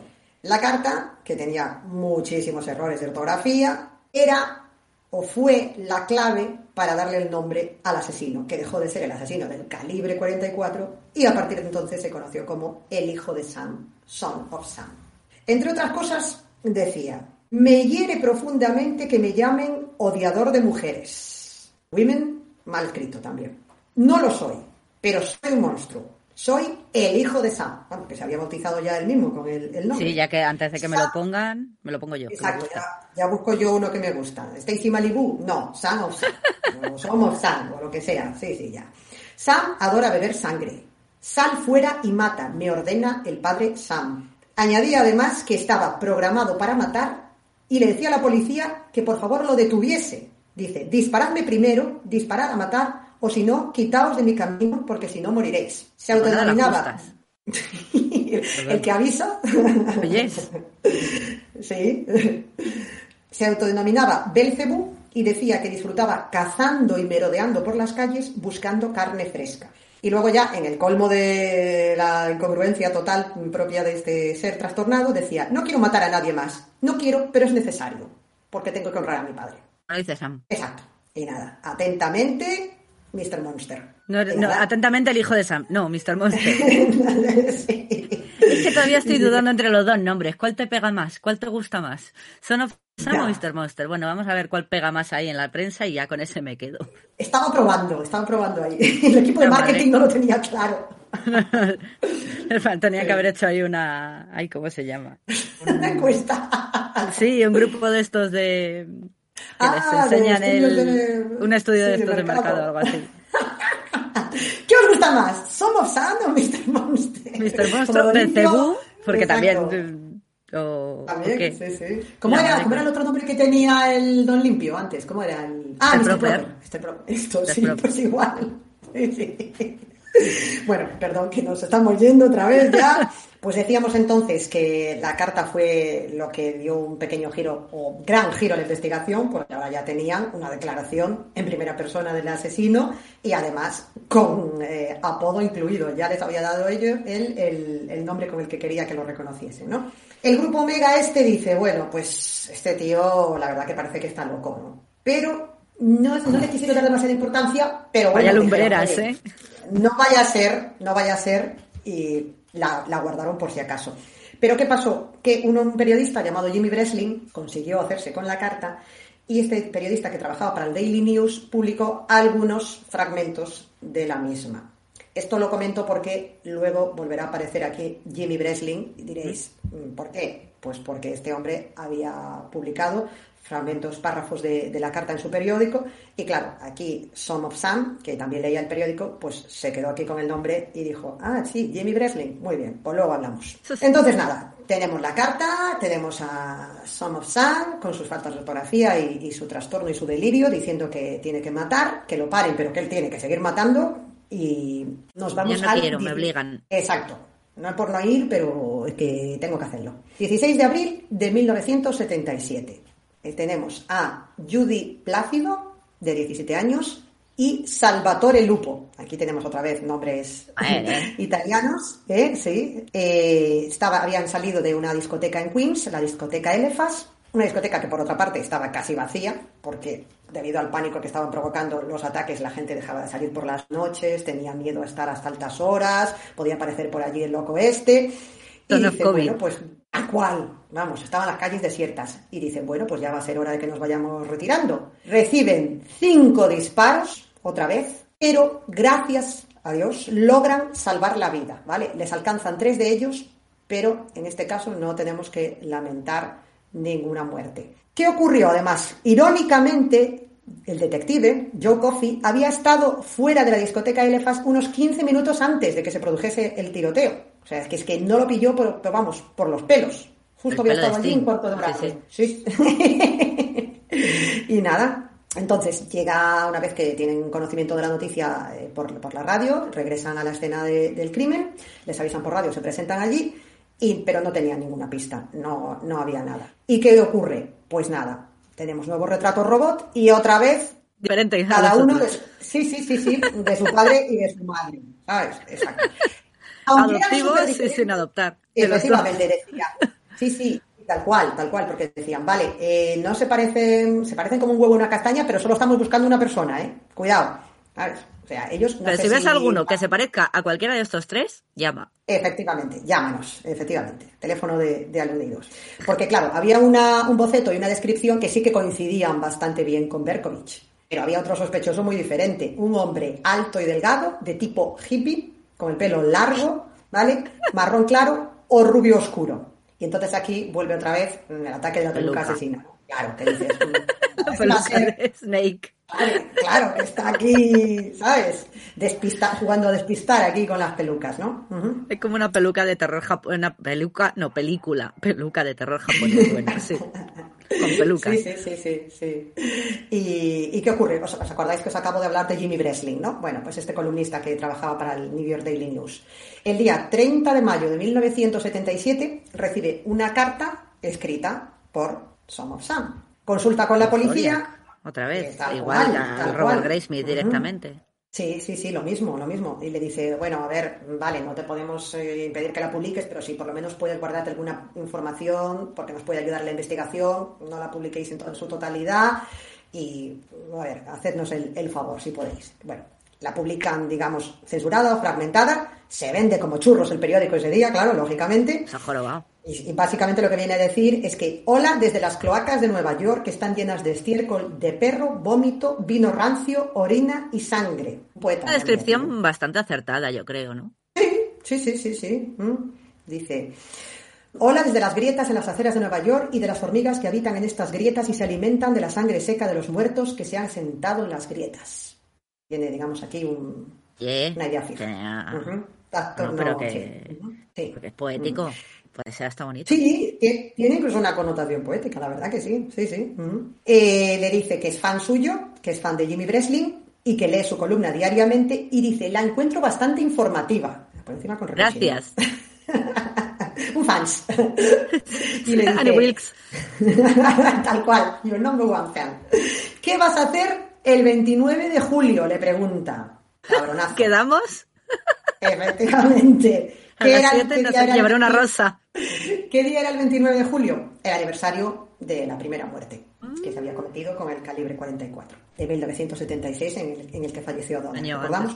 Sí, un año antes, ¿vale? Breslin le contesta y le dice, mm, por favor, deja de matar, entrégate, no sigas con esto, etcétera, etcétera, pero bueno, somos San, que si quieres arroz Catalina, le estaba escuchando voces y, a mí, vamos, sí, sí. Me lo está diciendo el demonio, el demonio. efectivamente. Entonces, claro, esto les hace ya ponerse en modo pánico a, a, policía, periodistas y gente en general, porque está hablando aquí de la fecha del aniversario. O sea, que aquí se prepara otra gorda. Y se ponen todos en modo alerta absoluta, porque dicen en algún lugar va a volver a atacar y va a volver a matar ese día, ¿vale? Estaban Como pequeño Nueva York. claro, es que dices, ¿qué, cómo hacemos? O sea, ¿dónde no, no, llega gente para todo esto? Es que es, es, una locura, ¿no? Y, el, el, Joe Coffey dice incluso que pensó en colocar eh, en los coches eh, maniquís en coches a pruebas de bala para atraer al asesino. Incluso había pensado, ¿no? A modo de, de señuelo, de cebo. Pero bueno, seguimos. No, mola, mola. Eh, lógicamente, la situación de tensión aumentaba y ese día, pues ya te puedes imaginar cómo estaba toda la policía de Nueva York. Vamos, con los nervios de punta. No ocurrió nada. Día 29 de julio, pasó el día y no, y no pasó nada. Pero iba a durar poco el alivio, porque aunque estaban, digamos, respirando tranquilos, diciendo, bueno, igual ha escrito la carta. O no se ha dado el pelo. Sí, exacto, era para despistar, y, yo qué sé, no sé. Pues tenemos entonces que se produce el octavo ataque, día 30 de julio de 1977. Entonces nos encontramos a Stacy Moscovich, de 20 años, y Robert Violante, de 20. Estamos en Brooklyn, que además, curiosamente, la policía, como sus zonas habituales de acción eran Queens y el Bronx, pues realmente lo que viene siendo Brooklyn. ¿Qué vamos a mirar? ¿A qué vamos a mirar? Ya con lo grande que es, esto lo descartamos. Pues nada, Stacy y Robert habían ido a ver una película, estaban tranquilamente en el coche, aparcado allí, sentado, claro, exacto, a sus cosas. Y nada, e incluso le dice este, este, el novio Robert le dice a Stacy, oye, ¿qué tal si vamos a dar un paseo por el parque y tal? Y ella le dice, no, no, a si va a estar por ahí el Son of Sam este. Y él le dice que no, mujer, que esto es Brooklyn, no Queens, que no te preocupes, tal. Parte, mejor quedarnos en el coche, que como no ha matado a nadie ningún coche, mejor nos quedamos aquí. Stacy, hija. ya. Y nada, al final la convence, se bajan del coche, están allí y le dice de repente, oye, que nos están mirando, ¿no? Bobby, este Robert, ve a un hombre cerca y este extraño se da la vuelta y desaparece detrás de los coches que estaban aparcados. Pero claro, Stacy ya ataca y se quiere volver corriendo al coche y largarse de allí. Pero aquí Robert, Bobby para los amigos, mm, que no tuvo el día más mm, iluminado de su vida, la convence para que se quede un poquito más en el coche y siguen ahí a sus cosas. En vez de llevarla a casa, que es lo que tendría que haber hecho. Y dice, de repente, recuerda, recordaría después, escuché como un zumbido, entonces era como si se hubiesen roto un cristal y ya de repente no sentí nada, pero era como si Stacy se estuviese alejando de mí y ya no sabría decir quién recibió el primer disparo, si ella o yo. Robert Violante recibió dos disparos en la cara y Stacy uno en la cabeza.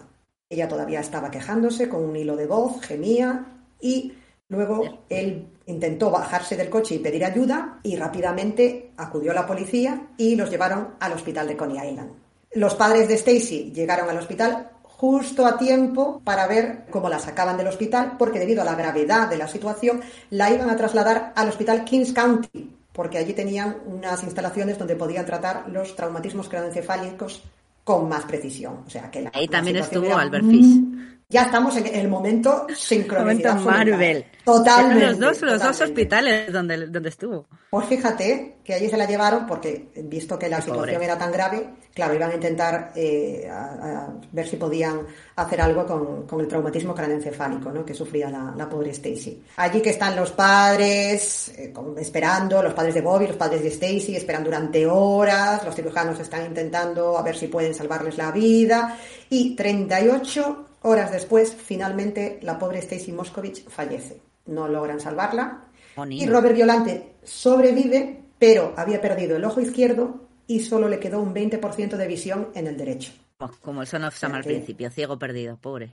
Pobre, se quedó eso, pues mm, muy malamente, muy malamente. ¿Qué tenemos aquí? Ya, es que la verdad que tuvo una suerte terrible dentro de la, o sea, tremenda, perdón, dentro de lo terrible de la situación. Pero bueno, tenemos a una testigo, una señora que respondía al nombre de Cecilia Davis, de 49 años de edad. Esa noche, cuando llegó a casa, se fija que hay un coche amarillo que está mal aparcado y dice, bueno, no le di más importancia, subí y volví a bajar para sacar a pasear al perro. Pero cuando estaba paseando el perro se fija que había otros dos coches más aparcados cerca del coche amarillo este, que eran los vehículos de Robert y de Tommy, que era otro chico que estaba allí también. Y resulta que ve a alguien, al conductor del vehículo amarillo, ella, que es un joven de pelo negro, que se fija en la multa que tiene en el parabrisas y que se muestra muy enfadado. Reacciona violentamente cuando ve la multa que le han, que le han plantado en el coche. Normal. Claro. El individuo este le echa una mirada de estas asesinas que la señora, vamos, pies para que os quiero, sale corriendo y vuelve a casa con el perro. Y después, claro, cuando se enteró de lo que había ocurrido, dice, anda, esto todo es, este es el tipo que vi yo cuando, cuando se encontró la multa en el parabrisas. Y claro, dice, pues nada, esto es lo que yo vi, esto es lo que hizo este hombre en este coche y tenía esta multa. Justo, eh, ¿Os acordáis que habíamos comentado que también había otro chico aparcado que respondía al nombre de Tommy? Pues este chico, Tommy Zaino, y su novia estaban aparcados allí también muy cerca de la escena y también dieron su información y su descripción a la policía. O sea que ya teníamos ahí una combinación de varios datos importantes. ¿Qué ocurre? Por fin, ya empezamos a tener, pero fíjate al final las cosas tan tontas de la vida, una puta multa. Como siempre, siempre les pasa al final, siempre les pillan por una gilipollez. No le pillan nunca con las manos en la masa. Jamás, nada. Y fíjate que andaba la, que en más de una ocasión estuvieron cerca rondando, ¿eh? Coches patrulla, el coffee por allí en la discoteca un poco antes, pero al final es Cecilia paseando. lo de la hora. Efectivamente, y la que dice, mira este aquí con el regalito. y, la y, la, señora Cotilla. Al final la señora Cotilla. Qué gran servicio público. Sí, señor. Efectivamente. Entonces, ¿qué tenemos? Pues tenemos ya una descripción del coche muy precisa, claro. Y del conductor entonces, ¿qué hacemos? Pues vamos a ver las multas que se han puesto esa noche. Claro, porque ahora ya aquí es cuestión de filtrar y esto tiene que salir ya. Así que la noche en la que falleció la pobre Stacy, pues se ponen a rebuscar y a cotejar los datos para ver quiénes eran los conductores que habían sido multados por aparcamiento en esas mismas horas, ¿no? Entonces, claro, ya aquí es cuando se produce el momento culminante de toda investigación en el que va todo conduciendo Exacto, hacia un final, ¿no? Tenemos pues eso, el modelo, el color del vehículo, la multa que ya encontraron cotejando que efectivamente era al coche matrícula 561XLB. ¿Y a nombre de quién estaba registrado este coche? Pues de David Erkovich, claro, ah. efectivamente. Y ahí ya se le acabó la tontería y se le acabaron las voces. ¿Por qué? Por aparcar mal, por hacer las cosas con prisa. Y nada. Por eso le suspendieron el carnet de conducir las tres primeras veces. Sí, este, la verdad que, vamos, tenía, tenía sus momentos torpes, eh, realmente aquí. Pero bueno, afortunadamente. Unos cuantos, eh, unos cuantos. Sí, sí, unos cuantos. Pero afortunadamente sirvió para, para que la policía lo pillase. Días, días después llegan al vecindario, entrevistan a los vecinos y ¿qué ocurre? Pues lo de siempre. Empiezan ya a salir aquí los testimonios, ¿no? Mm.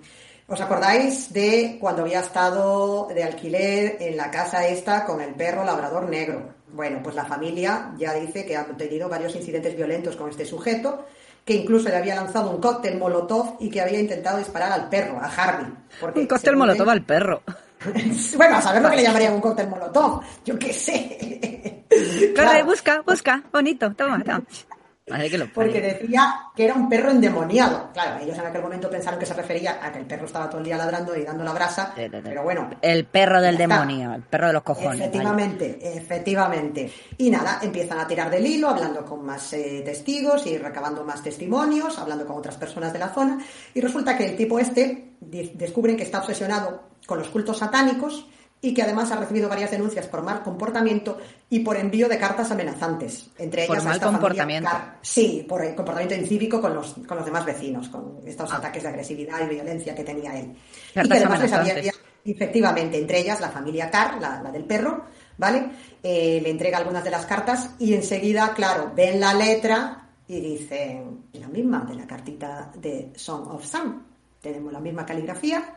Esto ya aquí Intenta, no sé, cambiarla un poco, haz un anónimo ahí recortando ah, los estos de las revistas. Efectivamente. como los niños ahí crear. Efectivamente, efectivamente. sí, sí, sí, David, tío.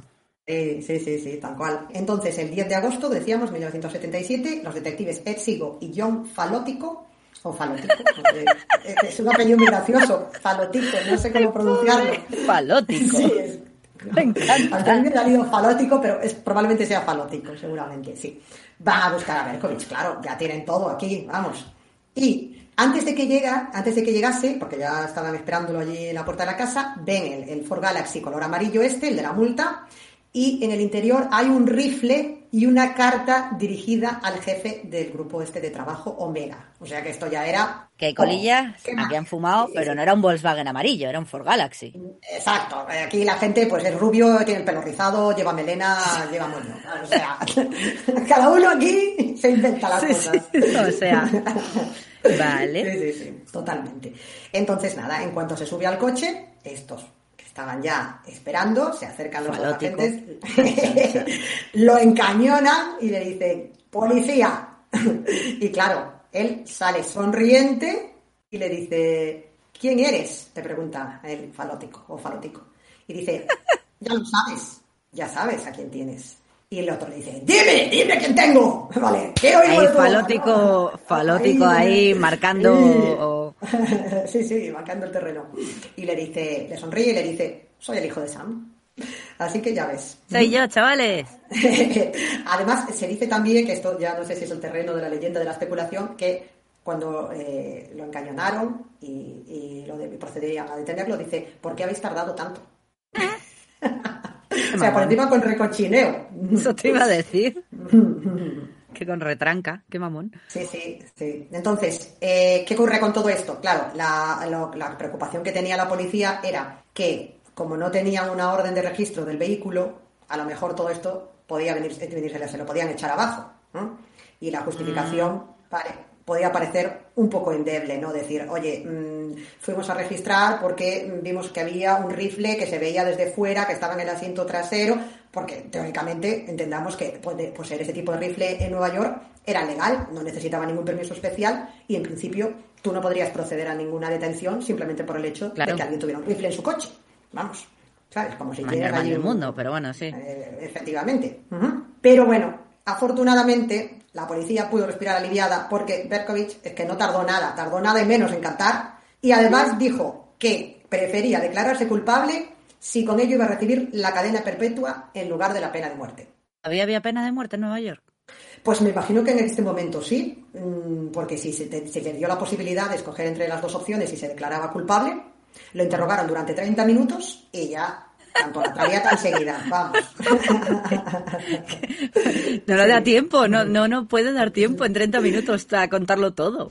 Sí, sí, sí, los he matado a todos. Sí, soy yo. Ya está. Hala, te sobran 28. Entonces, nada, eh, se celebra el juicio, los psiquiatras elaboran un informe ya más detallado y es lo que decíamos antes, un esquizofrénico paranoide y eh, rebatieron la, la, defensa que decía que era, perdón, los peritos de la acusación rebatieron el estudio y alegaron que era plenamente consciente de sus actos. Que vale, que sí, que todo lo esquizofrénico paranoide que tú quieras, pero él sabía perfectamente lo que estaba haciendo, así que lo podemos juzgar. Y entonces. Eh, si no, no hubiese dicho, me habéis pillado. ¿Me han pillado?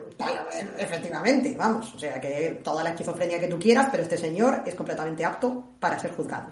Total, que el jurado, pues ante todas las pruebas ya, lo encuentra culpable y es condenado a 365 años de cárcel. ¿Vale? Seis cadenas perpetuas consecutivas que tenía que cumplir, una por cada uno de los asesinatos. Al final luego solo, o sea, disparó a chorrocientos, pero solo asesinó a seis. A seis, sí. Sí, sí. Eh, eh, mató a Donna Lauria, de 18, Christine Freund, de 26, Virginia Boskerichian, de 21, Valentina Suriane, de 18, Alexander Esau, de 20 y Stacy Moscovich, también de 20. Esas fueron las eh, seis víctimas. Luego dejó a otro por ahí la de chica está en silla de ruedas, ciego. el violante sí, ciego, el otro con la placa en, en el otro que pita, pues sí. Efectivamente, o sea, bueno, un, desastre total. Y nada, dicen que cuando lo detuvieron y durante todo el tiempo que duró el juicio, salvo algún momento esporádico en el que se le fue un poco la pinza, que estuvo bastante tranquilo y sonriente, como si estuviese aliviado de que por fin lo hubiesen atrapado, a ver si ahora ya por fin, pues las voces, los perros o quien fuera dejaba ya de darle órdenes y no tenía que seguir matando. Igual unas pastillas. Pero bueno, oye, tu pispo con tu becatispo. Exacto. ¿Qué ocurrió? Además, eh, aquí es donde entra uno de los elementos curiosos de, la historia, del testimonio y, del interrogatorio y de, la, condena posterior, que bueno, que al final no le valió para nada, pero que sí forma parte ya de la mitología del hijo de Sam, ¿no? ¿Os acordáis que habíamos mencionado a estos perros, que habíamos hablado de estos, de esta familia, los Carr, que habían tenido estas movidas con el perro, con las cartas que le había enviado, etcétera, ¿no? Pues, ¿qué ocurre durante el interrogatorio? Perkovich cuenta una historia Claro, me puedo imaginar a los policías aquí con los ojos como platos diciendo, ¿qué me estás contando, Mari Carmen? Y dice que es que el Sam este del que hablaba en la primera carta era Sam Carr, el, antiguo vecino suyo, y que tenía un perro llamado Harvey que estaba poseído por un demonio de miles de años de antigüedad y que era el que le ordenaba a Berkovich que tenía que matar.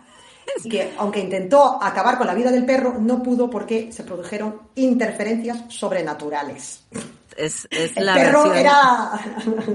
versión. No, versión asesina del perro se ha comido mis deberes. ¿A cuál? Exacto. No, profe, el perro se ha comido mis deberes. No, mira, es que me lo dijo el perro. Y yo le hago caso al perro.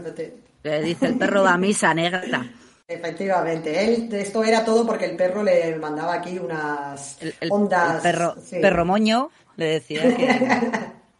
que tenía que matar, que tenía que matar. Pues eh, eh, como decíamos, fue condenado a seis eh, condenas perpetuas consecutivas y ya, como puedes imaginarte, la entrada en la cárcel ya no fue precisamente tranquila, porque en 1979 ya intentó matarlo un preso, ¿vale?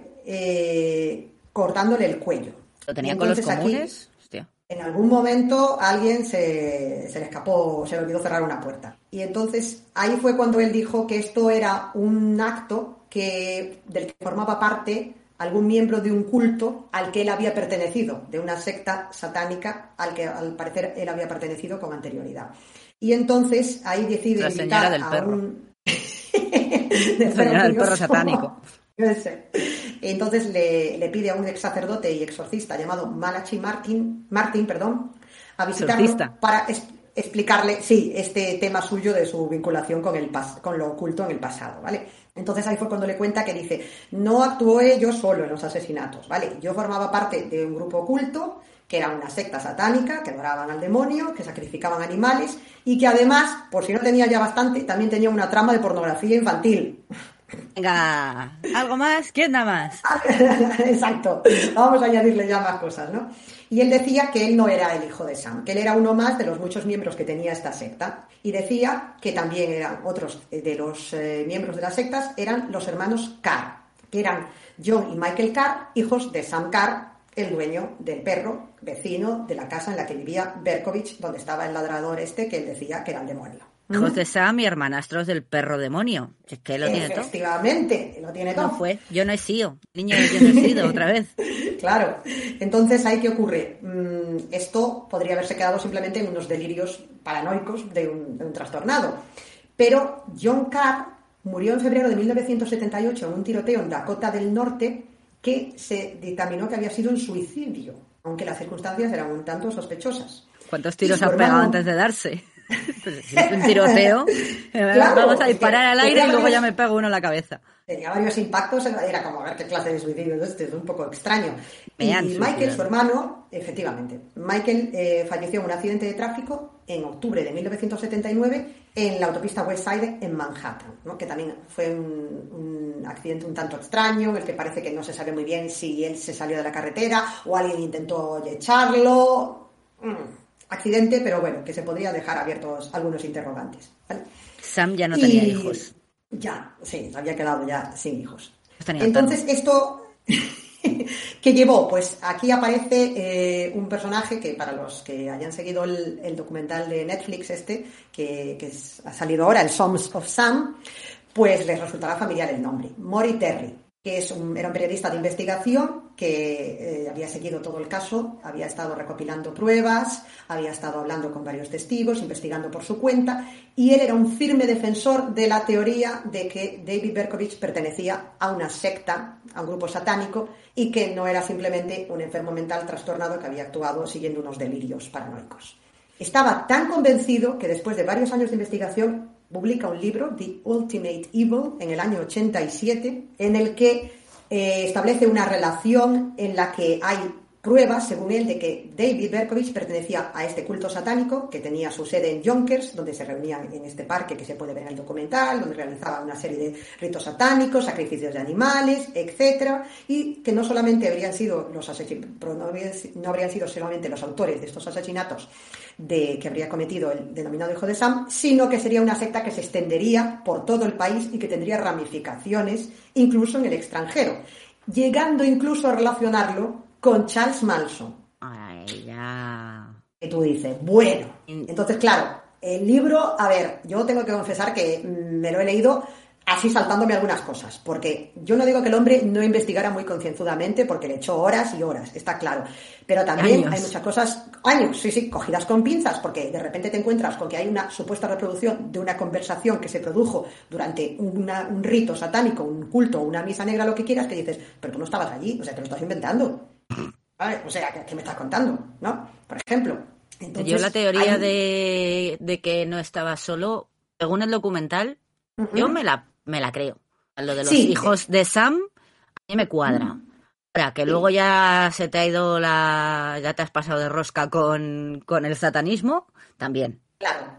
Claro, porque este hombre pues que empieza a ver pintadas, empieza a ver eh, cosas raras, pero es que entre lo que es un, a ver, no quiero decir inofensivo, ¿no? Pero entre lo que viene siendo pues gente pirada que le da por adorar a Satanás y que pasa así sus ratos libres porque se les ha ido la pinza o por lo que quieras, hablarme de una secta con ramificaciones mundiales prácticamente responsable de no sé cuántos asesinatos, va un mundo, ¿no? Entonces, claro, él aquí intenta, pues como ocurre siempre, cuando tú te, se te mete en la cabeza una teoría ahí entre ceja y ceja, pues intenta forzar las cosas como puede y unir todo como puede para intentar que casen las piezas. Pero hay muchas cosas que tampoco tienen sentido. No me digas que si esto le doy la vuelta, que si lo leo al revés, que si este otro estaba aquí, que si el otro estaba allá. Y entonces cuando me escribió desde en todo, desde este sitio... Poner Helter Skelter al revés. Eh, una pregunta. Eh, habló con el exorcista, o sea, Berkovitz habló con el Malakai este, con el exorcista, antes de que de que Mori Terry se enterase de todo el rollo este de que pertenecía a un, una Mori Terry había, había secta satánica. Un poco, en paralelo a la investigación. Cuando se empezaron a producir los, los asesinatos y a medida que la cosa iba caldeándose más y ya en el momento de la detención, él ya estaba con su investigación, pero él no consiguió hablar con con, con Berkovich hasta más tarde. o, sea, que, en, teoría el sacerdote exorcista mm, señor este parte secreto de confesión, supuestamente, aunque ya veo que se lo ha pasado por el forro porque, en fin, lo estás contando. Eh, es decir, esto no se lo contó a Moriterri o no se lo contó a nadie, o, si lo publicó el Murdoch, digo, no sé. No, esto luego las averiguaciones de Moriterri iban por su lado. Iban, entonces ahí sí que acertó a menos. Sí, sí, sí, sí. Pero bueno, luego te digo, luego ya te pasas esto es un poco de... Claro. Mm, un asesinato. Pues venga, también para acá. Han sido estos, ¿eh? Claro, claro. A lo mejor ahí ya estás pagando demasiados muertos claro, es que luego él ya intenta, pues eso, habla de la iglesia, del proceso del último día, o no me acuerdo ahora cómo se llamaba, de los últimos días, sí, de los últimos días, sí, del proceso. Habla de, que si tenía su origen en otra secta, que si se llamaban, eh, que si venían de Inglaterra, que si luego estos a, su vez tenían como una subsección, una subrama, que eran the children, los niños, que eran los que estaban, digamos, operando en la zona esta de Yonkers, donde estaba el parque. Bueno, o sea, se monta allí. Luego tienes a la familia en California. Efectivamente, o sea, es como. Y ya estableces una conexión entre Manson y Som of Sun y luego la. Bueno, de todo ya, ¿no? Es, es como. Además, Manson lo que quería era un poco desatar el apocalipsis, en plan la guerra entre negros y blancos. Y, claro, él quería. Y básicamente drogarse y tener su arena ahí. cerebrada, pues, ya me dirás tú. A él no le hablaba ningún perro, que sepamos. ya no me meto porque estando como estaba, pero no, que yo sepa, no, ¿no? Estaba ahí en el rancho tirado y ya está. Sus hippies y, a, drogarse. Pero bueno, aquí eh, nos hemos, hemos, dado un pequeño salto en el tiempo porque hablamos de este libro que Mori Terry estuvo haciendo esta investigación durante varios años. El libro se publica en el 87, pero ya antes, en el año 79, un, eh, veterano un agente veterano del FBI, Robert Ressler, entrevista a Berkovich en la prisión de Attic es el de los perfiles criminales. No, que Robert Ressler es uno de los que escriben los perfiles criminales. Él y el John Douglas, que es insoportable leer un libro de John Douglas porque es... el, Ah, yo, yo, yo, yo, yo. Sí. son los de, sí, claro, son los de Mindhunter, pero bueno, Robert Carresler, los libros de ese señor están bien. Pues él eh, entrevistó a Berkovich en la prisión de Ática, que fue la primera en la que estuvo, en la que estuvo, ¿cómo se dice? Cuando te mandan a la cárcel, cuando en la que estuvo preso, ingresado, internado, no sé cómo se dice. Preso. estoy que, sí, en la que estuvo preso, vamos, donde estaba allí haciendo noche, en Ática estuvo allí, ¿no? Dices pues antes de que lo condenaran. No, no, no, una vez ya con la condena en firme, cuando te mandan al, al ya te dicen hasta luego, Lucas. Eso, preso. que ahora no me sale el nombre. Pues eso, estaba allí preso. Y Berkovich. No, sí, es Robert Ressler este, eh, entrevista a Berkovich y ¿qué hace Berkovich? Saca un álbum de recortes que tiene y le enseña todo lo que había ido guardando, porque al tío le habían dejado hacerse su, su álbum de cromos y había ido recopilando toda la información que tenía sobre los asesinatos, donde él seguía cultivando estas fantasías. Pero que las tijeras fuesen de, punta Roma, como la de los niños. Estas de los niños. Para que no hiciera daño a nadie o se hiciera daño a sí mismo. Y claro, él empieza a contar la misma historieta del perro demoníaco, yo no he sido, me obligaron, eran las voces, es que tú no has visto al perro porque menudo perro, pero Ressler... Labrador, coño, que no es un puto pitbull. Le dice, mira, mmm, no me las justas... Exacto, y al final consigue hacerle confesar que no, que era todo una historieta que David Berkovich se había montado, dice, porque si me pilla, digo esto y entonces puedo convencer a las autoridades de que estoy loco y a mí aquí, pues entonces me salvo con esto, ¿no? Me invento que era el perro el que me hablaba y me daba órdenes y siendo así, lo voy a tener mucho más fácil, ¿no? Que si digo que realmente soy un asesino desalmado que va pegando tiros por ahí porque soy una mala persona. Entonces, le confiesa a Ressler que el motivo que tenía realmente para disparar a las mujeres, en este caso, era que sentía resentimiento hacia su madre y que como no había sido capaz de establecer unas relaciones satisfactorias con las mujeres, pues que este era como una especie de sustituto. Podemos poner la canción de los mojinos escocíos ahí, la la la la la la la la la la. Vale, ya. Temazo. Sí, Sí, le pierdo, perdón. ya pierdo el hilo, pierdo el hilo. No, no, nada, digo esto, ¿no? que, que esto era como una... un- Resquemor contra las mujeres, eso. Efectivamente, y que cuando eh, perpetraba estos actos, pues que había como una excitación sexual en el hecho de acechar y disparar, y que después, una vez que había concluido, se masturbaba. O sea, que era un sustitutivo del sexo para él, estas, estos asesinatos y estos ataques. David, si me escuchas, sabes que existe una cosa que se llama chocolate. Ay, Dios mío, pero el pobre no, no, yo no sé. no se había enterado. Sí, sí. Y decía que además no, no solo eso, si es- que también era como una especie, el hecho de acosar a las mujeres se había convertido en una especie como de rutina para él y que una vez que eh, si no encontraba a la víctima, volvía, si no encontraba a la víctima precisa a la que él quería matar, volvía a las escenas de sus asesinatos anteriores como para recrearlos en su mente Eso y que para él constituía sí, una especie de experiencia erótica, pues ver las manchas de sangre en el suelo, la marca de tiza de la policía, ¿no? Y entonces, a veces, pues, una de dos, o se sentaba en el coche a mirar los momentos estos y a evocar sus La recuerdos ahí terroríficos, exacto, o si no, se ponía ahí a, a darle al tema ahí. Así que bueno, este en este caso no era solamente lo que se dice en ocasiones, ¿no? Que un asesino pues que regresa a la escena del crimen por culpa, sino que aquí realmente era que le provocaba placer sexual volver a otra vez al lugar donde había cometido los asesinatos, ¿no? Añade, por si todavía nos hemos quedado con ganas de más confesiones aquí del amigo, que quería ir a los funerales de las víctimas, pero que temía que la policía sospechara. Y de todos modos, a ver, eh, bueno, no sé si de aquella, claro, ya bueno, no, es verdad que de aquella todavía era cuando empezaban a, a- a investigar los perfiles criminales, pero esto de que vuelvan a la escena del crimen es una cosa que es bastante común. ¿No había un policía que diga, hay un tío aquí mirando marca de tiza, la sangre, y creo que ahora mismo le está dando la zambomba en el coche? Sí. No sé, es un poco, un poco raro para mí. Sí, para mí, sí, yo no soy policía neoyorquina, con lo cual, no sé, a lo mejor es un comportamiento normal entre los neoyorquinos.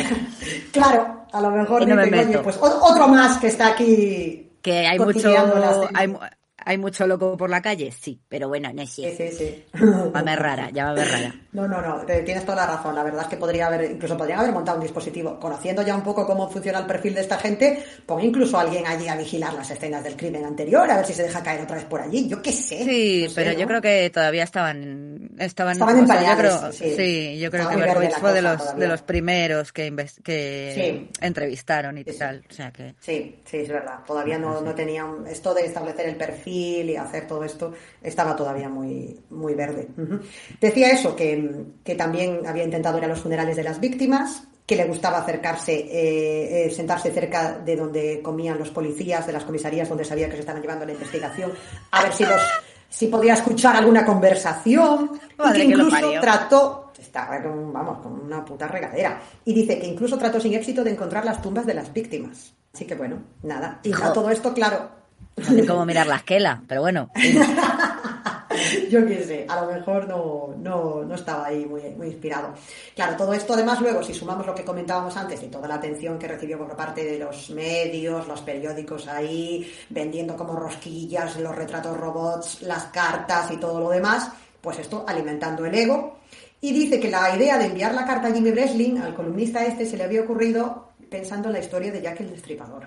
ah, claro, desde el infierno, es verdad. Entonces No. ya eh, Eh, sus-. Dejémoslo ahí porque no se sabe si fue Jack o fue Ah, él, bueno, pues mm, lo, que él, hasta donde él sabía, hasta donde él había llegado, había sido así la historia y él dice, ah, pues mira, me voy a inspirar yo en esto porque a mí me, gusta este tema. A mí me, llamaba eh, más, a Zodiac, pero bueno, sí. Sí, la verdad es que tiene elementos comunes con varios también. El hecho de ser un tirador que pasa por el ejército también. ¿No, ¿no era Jeffrey Dahmer también? ¿No había, ¿No había sido también? ¿O quién era? No. ¿Quién era el que había sido, había estado en el ejército y era tirador? No me acuerdo ahora. No, sé tirador, bueno, Bueno, había estado Dennis Nielsen, pero, duró con un bizcochito a la puerta de un colegio. Tirador, bueno, no sé. no eh, decíamos, ¿y qué ocurrió? Pues habíamos hablado de Mori Terry, ¿te acuerdas, verdad? De que había estado ahí con su investigación, yo solo contra el Olvidarle, pobre hombre. Como para olvidarse de él, ¿verdad? Claro. Pues eh, finalmente, como se sabe y como se puede ver en el documental de Netflix, consigue entrevistar a Berkovich pero, mm, ¿qué ocurre realmente? Que si ya había gente que ponía en duda en la teoría del, culto satánico y de la secta y de todo esto, después de ver la entrevista, pues criticó todavía más a Terry Morri, perdón, a Mori Terry y, dijo, y ya tuvo más motivos incluso para creer que no era cierto. ¿Por qué? Porque si te fijas bien y ves la entrevista, no solo ya los fragmentos que están incluidos en el documental, sino luego colgada en YouTube o en cualquier otro sitio la puedes encontrar, es una entrevista que está completamente dirigida y manipulada desde el punto de vista de, Mori, ¿no? Que el, el Berkovich solamente dice sí. De hecho, porque tú estabas con fulanito y menganito, ¿verdad? Sí.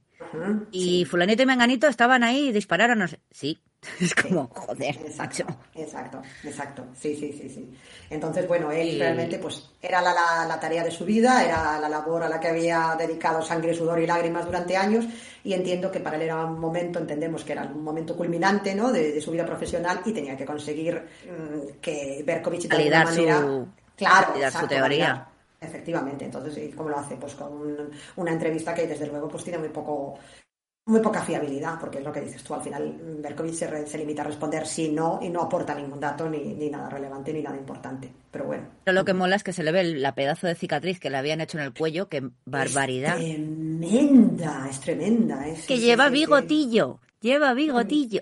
Es de verdad, otro más para la colección. Sí, sí, sí. Ah, un bigotillo además de esto de, de, de, Martínez el Facha, de estos que son así solamente. Es verdad. Por arriba hay una línea. Y pues nada, ¿qué más podemos decir de, David Berkovich? Pues que después de reconocer que toda esta historia del perro era un invento, de repente vio la luz, se convirtió al cristianismo, se ha vuelto eh, un seguidor ferviente de las enseñanzas cristianas, ahora se hace llamar Song of Hope, hijo de la esperanza. El teléfono de la esperanza. Exactamente. Y que se dedica Eso da más miedo. Pues sí, la verdad. Y se dedica a enviar cartas a, diestro y, siniestro, proclamando que se ha convertido en un cristiano renacido y, que se, se, arrepiente, y que lamenta profundamente el dolor y el sufrimiento y la pena que le ha causado a las víctimas y que sufre mucho por los heridos y por sus familiares y por las, que, las personas que han perdido un ser querido, a causa de sus acciones egoístas y que se arrepiente de lo que ha hecho y que le va a atormentar toda la vida y que lo pregona a los cuatro vientos. Envía cartas, como digo, a, todo el mundo, lo publica en su... Bueno, él no puede llevar el, blog porque eh, no tiene acceso a Internet, pero tiene sus fans, seguidores, admiradores X, que son los que gestionan la página. Yo estoy pensando, para uno que está vivo, ¿se le puede escribir? Pues sí, te contestará seguro diciendo que la pasea contigo, seguro, o algo. Vinieron 10.000 millones de naves de raticulín. Exactamente. A mí lo, que dijo Carmen, que me hizo mucha gracia, bueno, la, la, web evidentemente va a ir a Twitter, a Instagram, al blog y a todas oh, partes, porque es enmarcarla, o sea, para ponértela aquí en marcadores y ver, visitarla todos los días, lo que decía Carmen, ¿no? Que me perturban las traducciones de la web. que estaba en filipino, ah. en cantonés y no me acuerdo en qué más, que era como, ¿qué lección de... Sí, era bastante aleatoria, bastante extraña. Totalmente, totalmente, sí, sí, sí. Sí, sí. Y bueno, además, si entras en la, página, ves que cuenta, sí, cuenta la historia toda de su vida, explica todo lo que le ocurrió desde durante su infancia y juventud atormentadas, cómo le llevó todo hasta lo que fueron sus asesinatos, etcétera, etcétera. Y además, pues eso, dice que se arrepiente terriblemente, reniega por completo todo lo que tenga que ver con el satanismo y entonces ya da, exacto y ya se dedica pues a, transmitir y a compartir sus, visiones cristianas sobre la vida y sus enseñanzas no dice que es, un cristiano nacido de nuevo no un cristiano nacido de estos Exacto. Eh, sí, sí, yo digo, como los ingleses, bueno, como en inglés que dicen, ¿no? Si eres una dog person o una cat person, ¿no? Si te gustan los perros Ah, te gustan sí. los gatos. Ahora Los le gustan los gatos. Ahora ya no es una dog person. Ahora es una cat person. Totalmente, cat. totalmente. Sí, señor. Eh, él ha rechazado, porque bueno, tiene derecho a las vistas para, las posible, para la posible concesión de una libertad condicional. Las ha rechazado sistemáticamente todas. No que no quiere. Él dice que Está expiando se- sus pecados. sus- Exactamente. Y la última estaba prevista para el año 2020, ah, sucesivamente se han ido produciendo varias, pero se vio pues aplazada por el tema de, de la COVID y todavía no hay fecha para la próxima. Pero bueno, se entiende que volverá otra vez a, a rechazarla y que seguirá en la cárcel. Estoy pensando, es que Así es que relativamente joven. ¿Qué tiene? ¿60 y tantos? Sí, 60 y- 67 años tiene ahora. No, joven, pero quiero decir que a pesar de ser en los 70, pero que, que tenía veintitantos años cuando empezó a matar, era veintipoquísimos, o sea que, sí, que le puede sí, escribir. Se me ha metido en la cabeza, Pues, yo te la escribo. Se te ha metido en la cabeza, es que te estoy viendo ya, ¿eh? te estoy viendo. No, ¿Sabes a quién quiero escribir yo? ¿Sabes con quién quiero hablar yo? Con Kemper. ¡Hala! Ostras, a mí Kemper, buf, ese es para otro, ese, ese es otro tipo Kemper, con Kemper molaría hablar. A. Kemper le escribiría. Porque este, para que me diga la pasea contigo, amén hermanos, pues mira. Sí. No, porque además yo creo que Kemper ha conseguido, o sea, es como que tenía un objetivo, era matar a su madre. Bien, es verdad que se llevó gente por el camino mientras practicaba. Kemper, tío, puede ser practicado, no sé, con una lata, pero bueno. Y ya una vez que mató a su madre, se quedó a gusto, tranquilo, y ya está como, ha racionalizado todo y lo tiene súper claro en su cabeza y no sé, iba a decir, puedes tener una conversación normal con él. No lo sé, porque no la he tenido, pero me da esa sensación, no sé. Y bueno, y a ver, que también está a la distancia a Bacaville, que creo que es donde sigue, que no voy a ir a verle, que no voy a ser una loca de No, estas de no, Manson, no. de me voy a casar con él. O sea, esto es por carta, una, una bonita amistad por carta, Mm, aunque bueno, luego puedo acabar como la, como la, como la, escritora esta. No, la escritora esta. Ah, nos bueno, bueno, sí. Pero sí, hablaremos sí, un sí. día de eso porque te la Uy, marinera. Es verdad, eh, es que esto, fíjate, hablando de Mori Terry, de cómo se le acabó yendo la pinza, a ver, su muerte también provocada en parte por toda esta obsesión, destrucción de sus relaciones personales y familiares, se acaba divorciando, su vida se va por el retrete básicamente porque se obsesiona con el tema del culto satánico. Es verdad también tenemos a que gente se también- fumaba mucho y bebía mucho y pues el Sí, hombre que estaba, una- estaba sí. fondoncete y bueno, pues al Sí, final... todo contribuyó, desde luego, desde luego, sí, sí, sí, sí. ¿Y dónde está ahora Berkovich? Pues nada, sigue cumpliendo condena, ahora mismo está en la prisión de Shawan, Shawangunk, en el al norte del estado de Nueva York. No, no es Shawshank, no. Eso no existe. Eso no. Y nada, eh, publicó sus memorias en el 2006, como decíamos, ahora se hace llamar Some of Hope, The Prison Journals of David Berkovich, ¿vale? Los diarios desde la cárcel de David Berkovich. Y ahí sigue, diciendo que, viendo. que reniega de todo esto y, y que ahora pues es incluso está muy involucrado en todos los temas religiosos que tienen que ver con la cárcel y que incluso ah, ofrece asesoramiento a reclusos problemáticos, dice. Mira, David Berkovich, 78A, 1976. Show, bueno, Shawshank Correctional Facility, P.O. Box 700, Wall Hill, New York, 12589-0700, por si queréis escribirle. Ahí está la dirección. Un servicio gratuito que os ofrece extremadamente crueles. Muy bien, Nada, si te metes en su web la tienes ahí. Le voy a escribir. A escribir. Vamos a escribirle a Berkovich, te- por favor. Te dirá que ahora es más feliz ahora que ha visto la luz. Are you a dog person or a cat person, David? No tienes huevos a escribirle y ponerle eso. ¿Cómo se dice ladilla? Uy, eh, Crabs, ¿no? crabs, Crabs, es crabs. Es crabs, como, como, como cangrejo. Exacto. ¿Le escribimos? yo- Pues- ¿Le escribimos? Solo sea porque Sí, nos pero lo de... eh, sí, dos del person dos a cat person, person. me parece un poco cruel. Eso ya, yo Ya, le escribiría, ya. sí. Tenemos la dirección. ahora- tenemos la dirección. Oye, eh, cristianamente, mm, si ahora ha visto la luz, no sé, digo yo. Y lo único que nos conteste con, con salmos y mierdas estas de la Biblia, pero bueno. Ya, bueno. Eso era más divertido Richard Ramírez. Bueno, Lástima. Y aquí, y esta ha sido un poco, la- un poco, bueno, un mucho, porque telita. Tenía tela. ¿eh?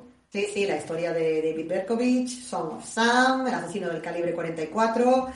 Yo no quería, pero el perro me obligó a hacerlo. Y si queréis seguir ampliando información, pues además del documental este de Netflix que hemos comentado, que también hacen un poco, hacen una mezcla entre Lisa Lam y Richard Ramírez, ¿no? Por un lado, te llevan un poquito, como te ponen la zanahoria y te hacen seguir una pista que luego al final se cae todo, como el castillo de naipes. ¿no? Es decir, te hacen un poco comprar la, la teoría de, de Terry Mori. Terry. Que yo, de cambiar por cambiar el nombre. Hans Grans, Grans, Hans, Exacto, exacto. Estoy yo hoy al revés. Y, luego para que se, se, desmonte todo, claramente, ¿no? Y por otro lado hacen lo mismo de Richard, de, vale, es un poco, sí, una semblanza de él y de la explicación, sobre todo el primer episodio está muy bien para ver el contexto de paranoia que se generó con los crímenes y con todo esto, pero luego se van más por otros vericuetos, que es lo que pasó que con Que no te cuentan su vida. Exacto, se dedican más Son los crímenes y poco más. Y hombre, está bien también por verle las, las entrevistas. Exacto, exacto. Y, también recrea muy bien pues todo eso, ¿no? Como fue en la época toda, ese verano del terror, cómo siguió luego la, la, investigación policial, luego lo que decíamos, todas las teorías estas eh, de las sectas, de la conspiranoia. No vamos a entrar ya porque no nos, nos, pasamos del tiempo en otros asesinatos que se comentan, eh, están allí y se pueden ver. Y si tenéis ganas también el libro, tampoco lo voy a recomendar encarecidamente porque no, pero bueno, está ahí si os interesa. Ahí está, se llama The Ultimate Evil, el, último mal, ¿no? Eh, y, luego hay otros que yo creo que es el mal definitivo, sí. que es como el Ultimate Warrior, que es el último guerrero, que era como que no, el, el de la, el de El Ultimate Warrior, el último guerrero. sí, el, guerrero definitivo, el, mal definitivo, sí. Y luego hay pues eh, otras, mm, otros libros de los que, eh, los que hay información interesante que también la, he reflejado aquí en, este guion, en, este podcast. Pues está, por ejemplo, Confesiones del hijo de Sam, de David Abrahamson, eh, Hijo de Sam, de Lawrence Klossner, y luego hay uno también que está muy bien, que es Dentro de la mente de los asesinos en serie, eh, de Cazando Humanos, Hunting Humans, dentro de la mente de los asesinos en serie, de Elliot Layton. Y luego tenemos, ya, para terminar, y como de mega propina final, pues, lógicamente, referencia eso, la página web, por supuestísimo. A riseandshine.com. Exactamente. Punto .org, perdón, punto .org. .org, sí, punto .org, es verdad. Y luego también, ¿qué ocurre con este hombre? Que además de que, como decíamos, que aparece en la segunda temporada del Mindhunter, que tiene un protagonismo importante, es un asesino muy mediático en la cultura popular. Hay un montón de canciones, referencias a él en películas, en series. No vamos a empezar aquí con toda la lista. Yo he comentado que, el, o sea, he recopilado, por ejemplo, en Insane in the Brain de Cypress Hill aparece mencionado, por ejemplo. Hay otra canción de Tori Amos también en la que aparece mencionado, en la que se habla de él. Eh, Daisy Berkovich, que era el guitarrista de Marilyn Manson. Efectivamente. Conocía a Twiggy Ramírez. Mi favorito era Olivia Newton-Bundy.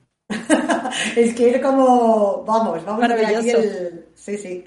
Y, luego algunas más que pondremos en, el blog también, porque bueno, hay, para aburrir. Es un, un, asesino que ha tenido como muchísima repercusión mediática. Incluso se menciona en algún capítulo de Seinfeld y todo también. Bien. Y, y eso, y escribirle y escribirle.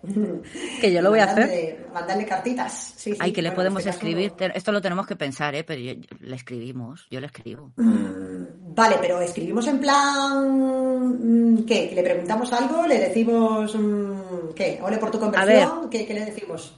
Pero no, en Contact, en la página de Contact, te pone que si tienes alguna algún comentario o alguna pregunta sobre esta web, bueno, escribe al webmaster. Encouraging words for David are very much appreciated. Que le demos palabras de ánimo. Ánimos, vale, ánimo, David. Ya solamente tienes que esta web, esta web se creó para darle esperanza a aquellos que ya no tienen esperanza, hope, hope, para mostrar que con Dios todo es posible. Marcos 17, 27. Mira, fíjate, a mí se me está ocurriendo una cosa, pero no, no lo haré porque tampoco es cuestión, ¿no? Pero a mí hay una duda que me ha saltado con este hombre y es que, igual que se montó toda la película del perro, la secta, los demonios y todo lo demás, todo esto del cristianismo no será otro invento suyo más para en algún momento dado dar un golpe en la mesa y decir, soy una buenísima persona, Estoy súper bien, dejadme salir, sí. Y voy a, voy a ir mm, dejando en plan de no, no voy a apelar, ¿no? Que me dejen aquí, estoy expiando mis pecados, pero pero mira que ya tengo 70 años, ya, ya me podéis dejar, ya estoy curado, curado. A mí hay una pequeña parte que me parece que es todo un cinismo increíble y que la tiene de conversión cristiana lo que tengo yo de budista. Eh, pues, a ver, eh, también mm, se tiene que aburrir. Quiero sí, decir. es que Claro, no es el primero años que a la sombra. la cárcel, claro, ¿qué vas a hacer? Leer la Biblia, que no tienes otra, ¿qué, vas a hacer? O sea, con todos mis respetos, eh, pero que también puede ser verdad que él realmente haya encontrado un consuelo y haya visto la luz y se haya convertido y se haya arrepentido sinceramente. O sea, si es así, yo respeto las creencias de todo el mundo y perfecto, maravilloso. Pero hay una parte de mí que me dice, a ver, mm, has sido un mentiroso, un asesino, te has inventado todo esto y ahora me vienes con esta supuesta caída del caballo, cual mm, aquí San Pablo, no sé. Y bueno, ya, ya, ya, ya tonteó, a ver, luego necesitaba lo que, porque bueno, sí, era judío, tonteó con el bautismo, bueno, un poco por tocarle las pelotas al señor Berkovich, padre, luego con el satanismo, supuestamente. Satanismo, llámalo el proceso, llámalo los niños del maíz, pero sí. Bueno, Hombre, a pues no lo sé. La, la página es de secta total, de secta cristiana total. las cosas como sí, son. Además, sí, tiene ese diseño cutregón, cutrecillo ahí. Hay un dibujo de él ahí como súper bonito, en plan que parece de niño de primera comunión con las manitas ahí y, y, y, escrito a mano, en plan de porque yo iba ahí y me crucé con el mm. cura y me dijo, no, porque Dios te perdona, no sé qué, bla, bla, bla, bla, bla, bla. Total, total. No, iba a decir que, igual que la madre de, de Stacy Moscovich, de la, de la chica esta que, que, falleció cuando Robert Violante se quedó prácticamente ciego. Por cierto, ahí les tira las teorías a los policías porque ella era rubia. Exactamente, exacto, exacto. Stacy Moscovich era rubia, es verdad, es verdad. Sí, sí. No, iba a decir, Sí, es verdad, es verdad. Eh, iba a decir no que esta pobre mujer además tuvo una mala suerte porque por accidente o por suicidio se le murieron todos los hijos, o sea, no le quedó ningún descendiente. Hostia puta, eso no y lo luego, sabía. Sí, luego además ella llegó a escribir a la cárcel a David Berkovich antes de morir y dijo que lo perdonaba. Uh, ella se creía pedir juntillas que... lo de Moriterry. Sí. De hecho, ya, ella decía que, no, que Berkovich no había sido el que había matado a su hija, que había sido uno de los Carr. Uh -huh. Sí. Bueno, u otra persona que estuviese ahí en ese otra momento, pero otro de la secta, pero que no había sido Berkovich. Uh -huh. Lo dice en el documental, Así vamos. Spoiler, perdón. Sí, sí, sí. Sí, sí, no, es verdad. Y nos quedará siempre lo que, lo que comentabas tú antes. La, la única posibilidad de que todo esto tenga alguna alguna fibra de verdad o algo de, de algún atisbo de, de, ser cierto es que hay ciertas cosas que no cuadran tiempos descripciones físicas a ver no es el rayo No puede estar en dos sitios no es Flash o sea no puede No. lo veían en dos sitios a Rápido. la vez prácticamente sí sí sí ¿Qué es eso? Mientras estaba disparando lo habían visto en el coche, que es como... Efectivamente Que yo por Y- eso y sí luego- que el, el- en el documental la teoría esta de Mori Terry de que sé si los Carr u otra persona, pero que no había actuado solo, sí me la creo. Y lo que dice él, ¿no? Que los de que él solo había matado en el Bronx, que en, en Queens no había matado, o era al revés. Efectiva, eh, creo que era en Bronx el donde había matado, sí. Sí, que él en Sí, Queens que no había matado a nadie algo así. Pero bueno, también era una, una de estas entrevistas de ¿Mataste a este? No, era Sí, como la quiniela, no. 1x2. Sí. ¿Mataste a este? Mm, sí, a este sí. Venga, a este sí. Es que, A este no. Es que le faltaba darle al captcha, eh, no soy un robot. Señala las imágenes con semáforos. Exacto, o sea, era bastante delirante. Pero bueno, ya para mm, apuntar una última cosa, creo que es en el documental, corrígeme si me equivoco, no me acuerdo ahora después de leer varias cosas. Uno de los retratos robots se parecía sospechosamente a uno de los Carr. Uno de los Carr, sí. Mm, Sí. Al John, me parece, al que suicidaron Sí. con tropecientos Sí, no a Michael, el del coche, sí, al otro. Y porque se tenía como el pelo rizado y barba o algo así. El otro sí tenía así como Sí. un flequillín un poco de lado de Cayetano, sí. Sí, sí, sí, sí.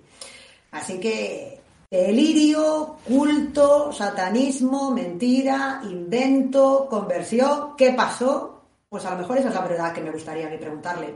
Dime la verdad de verdad, a ver, mmm, que se te quedan dos telediarios, que, que nos podemos morir mañana, que estos son dos días. Di la verdad, coño, ¿estabas tú solo? ¿Fue alguien más? Dilo. Eso es lo que, es lo que yo le preguntaría realmente. Reconoce de verdad. Deja de inventarte historias. No me cuentes tu conversión cristiana, me da igual. Pero, ¿en serio estabas tú en todos los asesinatos o no? Yo le preguntaría eso. Pero claro, me va a decir. no. Va a mandar un salmo de... Exacto, dijo- la carta, sí, la, La carta de San Pablo, exacto, así, o a los Efesios, entonces. A los adefesios. También. Eh, Pero yo mejor sí le preguntaría eso. de, hombre, ahora ya que estás y que estás proclamando la verdad, la verdad nos hará libres, nos salvará, la luz, abraza, sí, o sea, realmente, ¿sabes? Como interesada en este caso, pues a mí realmente me gustaría saber si fuiste tú el autor material de, de todos los asesinatos. Bueno, Eso no lo va a responder. Habrá que, No, habrá que comerle un poco la oreja. En plan de, ay, que Dios te bendiga. sí, bless you. exacto. Dog bless you. Exacto. Perdón, es que soy disléxica. Hombre, yo llevo al, al Terry al Mori cambiándolos todo el, todo el podcast. Terry Mori, Mori Terry, esto es monja jamón, monja, monja, monja. Pues nada, eh, por mi parte, aquí lo dejo. Espero que. Bastante información. Todo esto va al blog, al Instagram, al Twitter, a, todas partes. A todas partes. Y, aquí. y eso. Así que seguidnos si queréis ver fotitos de la, de la cicatriz, por ejemplo, o del ah, bigotito, que nos gustan los bigotes a nosotras, como el de Tom Skerritt. y siempre, siempre hay bigotes. Para eso tenéis que ver el Hollywood Chungo 2. Eso, para pillar la coña del... Autopromoción. Del universo, el universo Marvel, partido este, el, el universo cinematográfico de Marvel, de, de, por qué esta obsesión con los bigotes en este podcast por el puto Tom Skerritt, que el otro día había, además te lo mandé, una película de, una novela de Stephen King que salía Tom Skerritt. Era como... Sí, sí, sí. Sí, sí, es cierto, la historia de Lizzie mencionaba una BTK, pero nada, lo mencionan de pasada. Otro, otro con bigote, por cierto. Lo leí hace tiempo, fíjate, este lo tengo ya, sí, sí. Así que bueno, tened cuidado donde aparcáis, Bien, importante. No os quedéis por las noches hablando en los coches. Y, Con el toque de queda. Exacto. Y, eso. Y si veis a un señor con una peluca rubia, una peluca rubia y larga, salid corriendo. Hostia, es que lo de la peluca. Eso es. Muy bien. Eso, que viva el disco, eso sí. gracias a ti. Muchas gracias por traernos aquí al Son of Hope, Ice Sunshine. Ya os contaremos si, le, si se pierde. Ya os contaremos si la escribimos o no y si nos contesta, que me despollo. Como nos conteste, me descojono. O sea, ya, ya, eso sería muy fuerte, ¿eh? Sí, sí, sí. Sí, sí, molaría. Mm. Y si nos contesta, vamos a por Kemper, aquí en plan grupilla. Ay, Dios. A los pocos que quedan habrá que darles bola. Pues sí, la verdad, que ya se están, se están yendo todos, están cayendo como moscas. Así que bueno, nada, como siempre, recordar que al final aquí pues hubo seis víctimas y personas que tuvieron secuelas y familiares que, que lo pasaron muy mal. Así que sobre todo eso, que nos alegramos de que esté entre rejas y que ya con perro o sin perro no, no vuelva a hacer de las suyas. Y, y, nada, hacemos esto porque nos gusta y porque queremos que os guste. Así que muchísimas gracias por seguirnos y por estar ahí. Nos escuchamos la semana que viene. Hasta luego.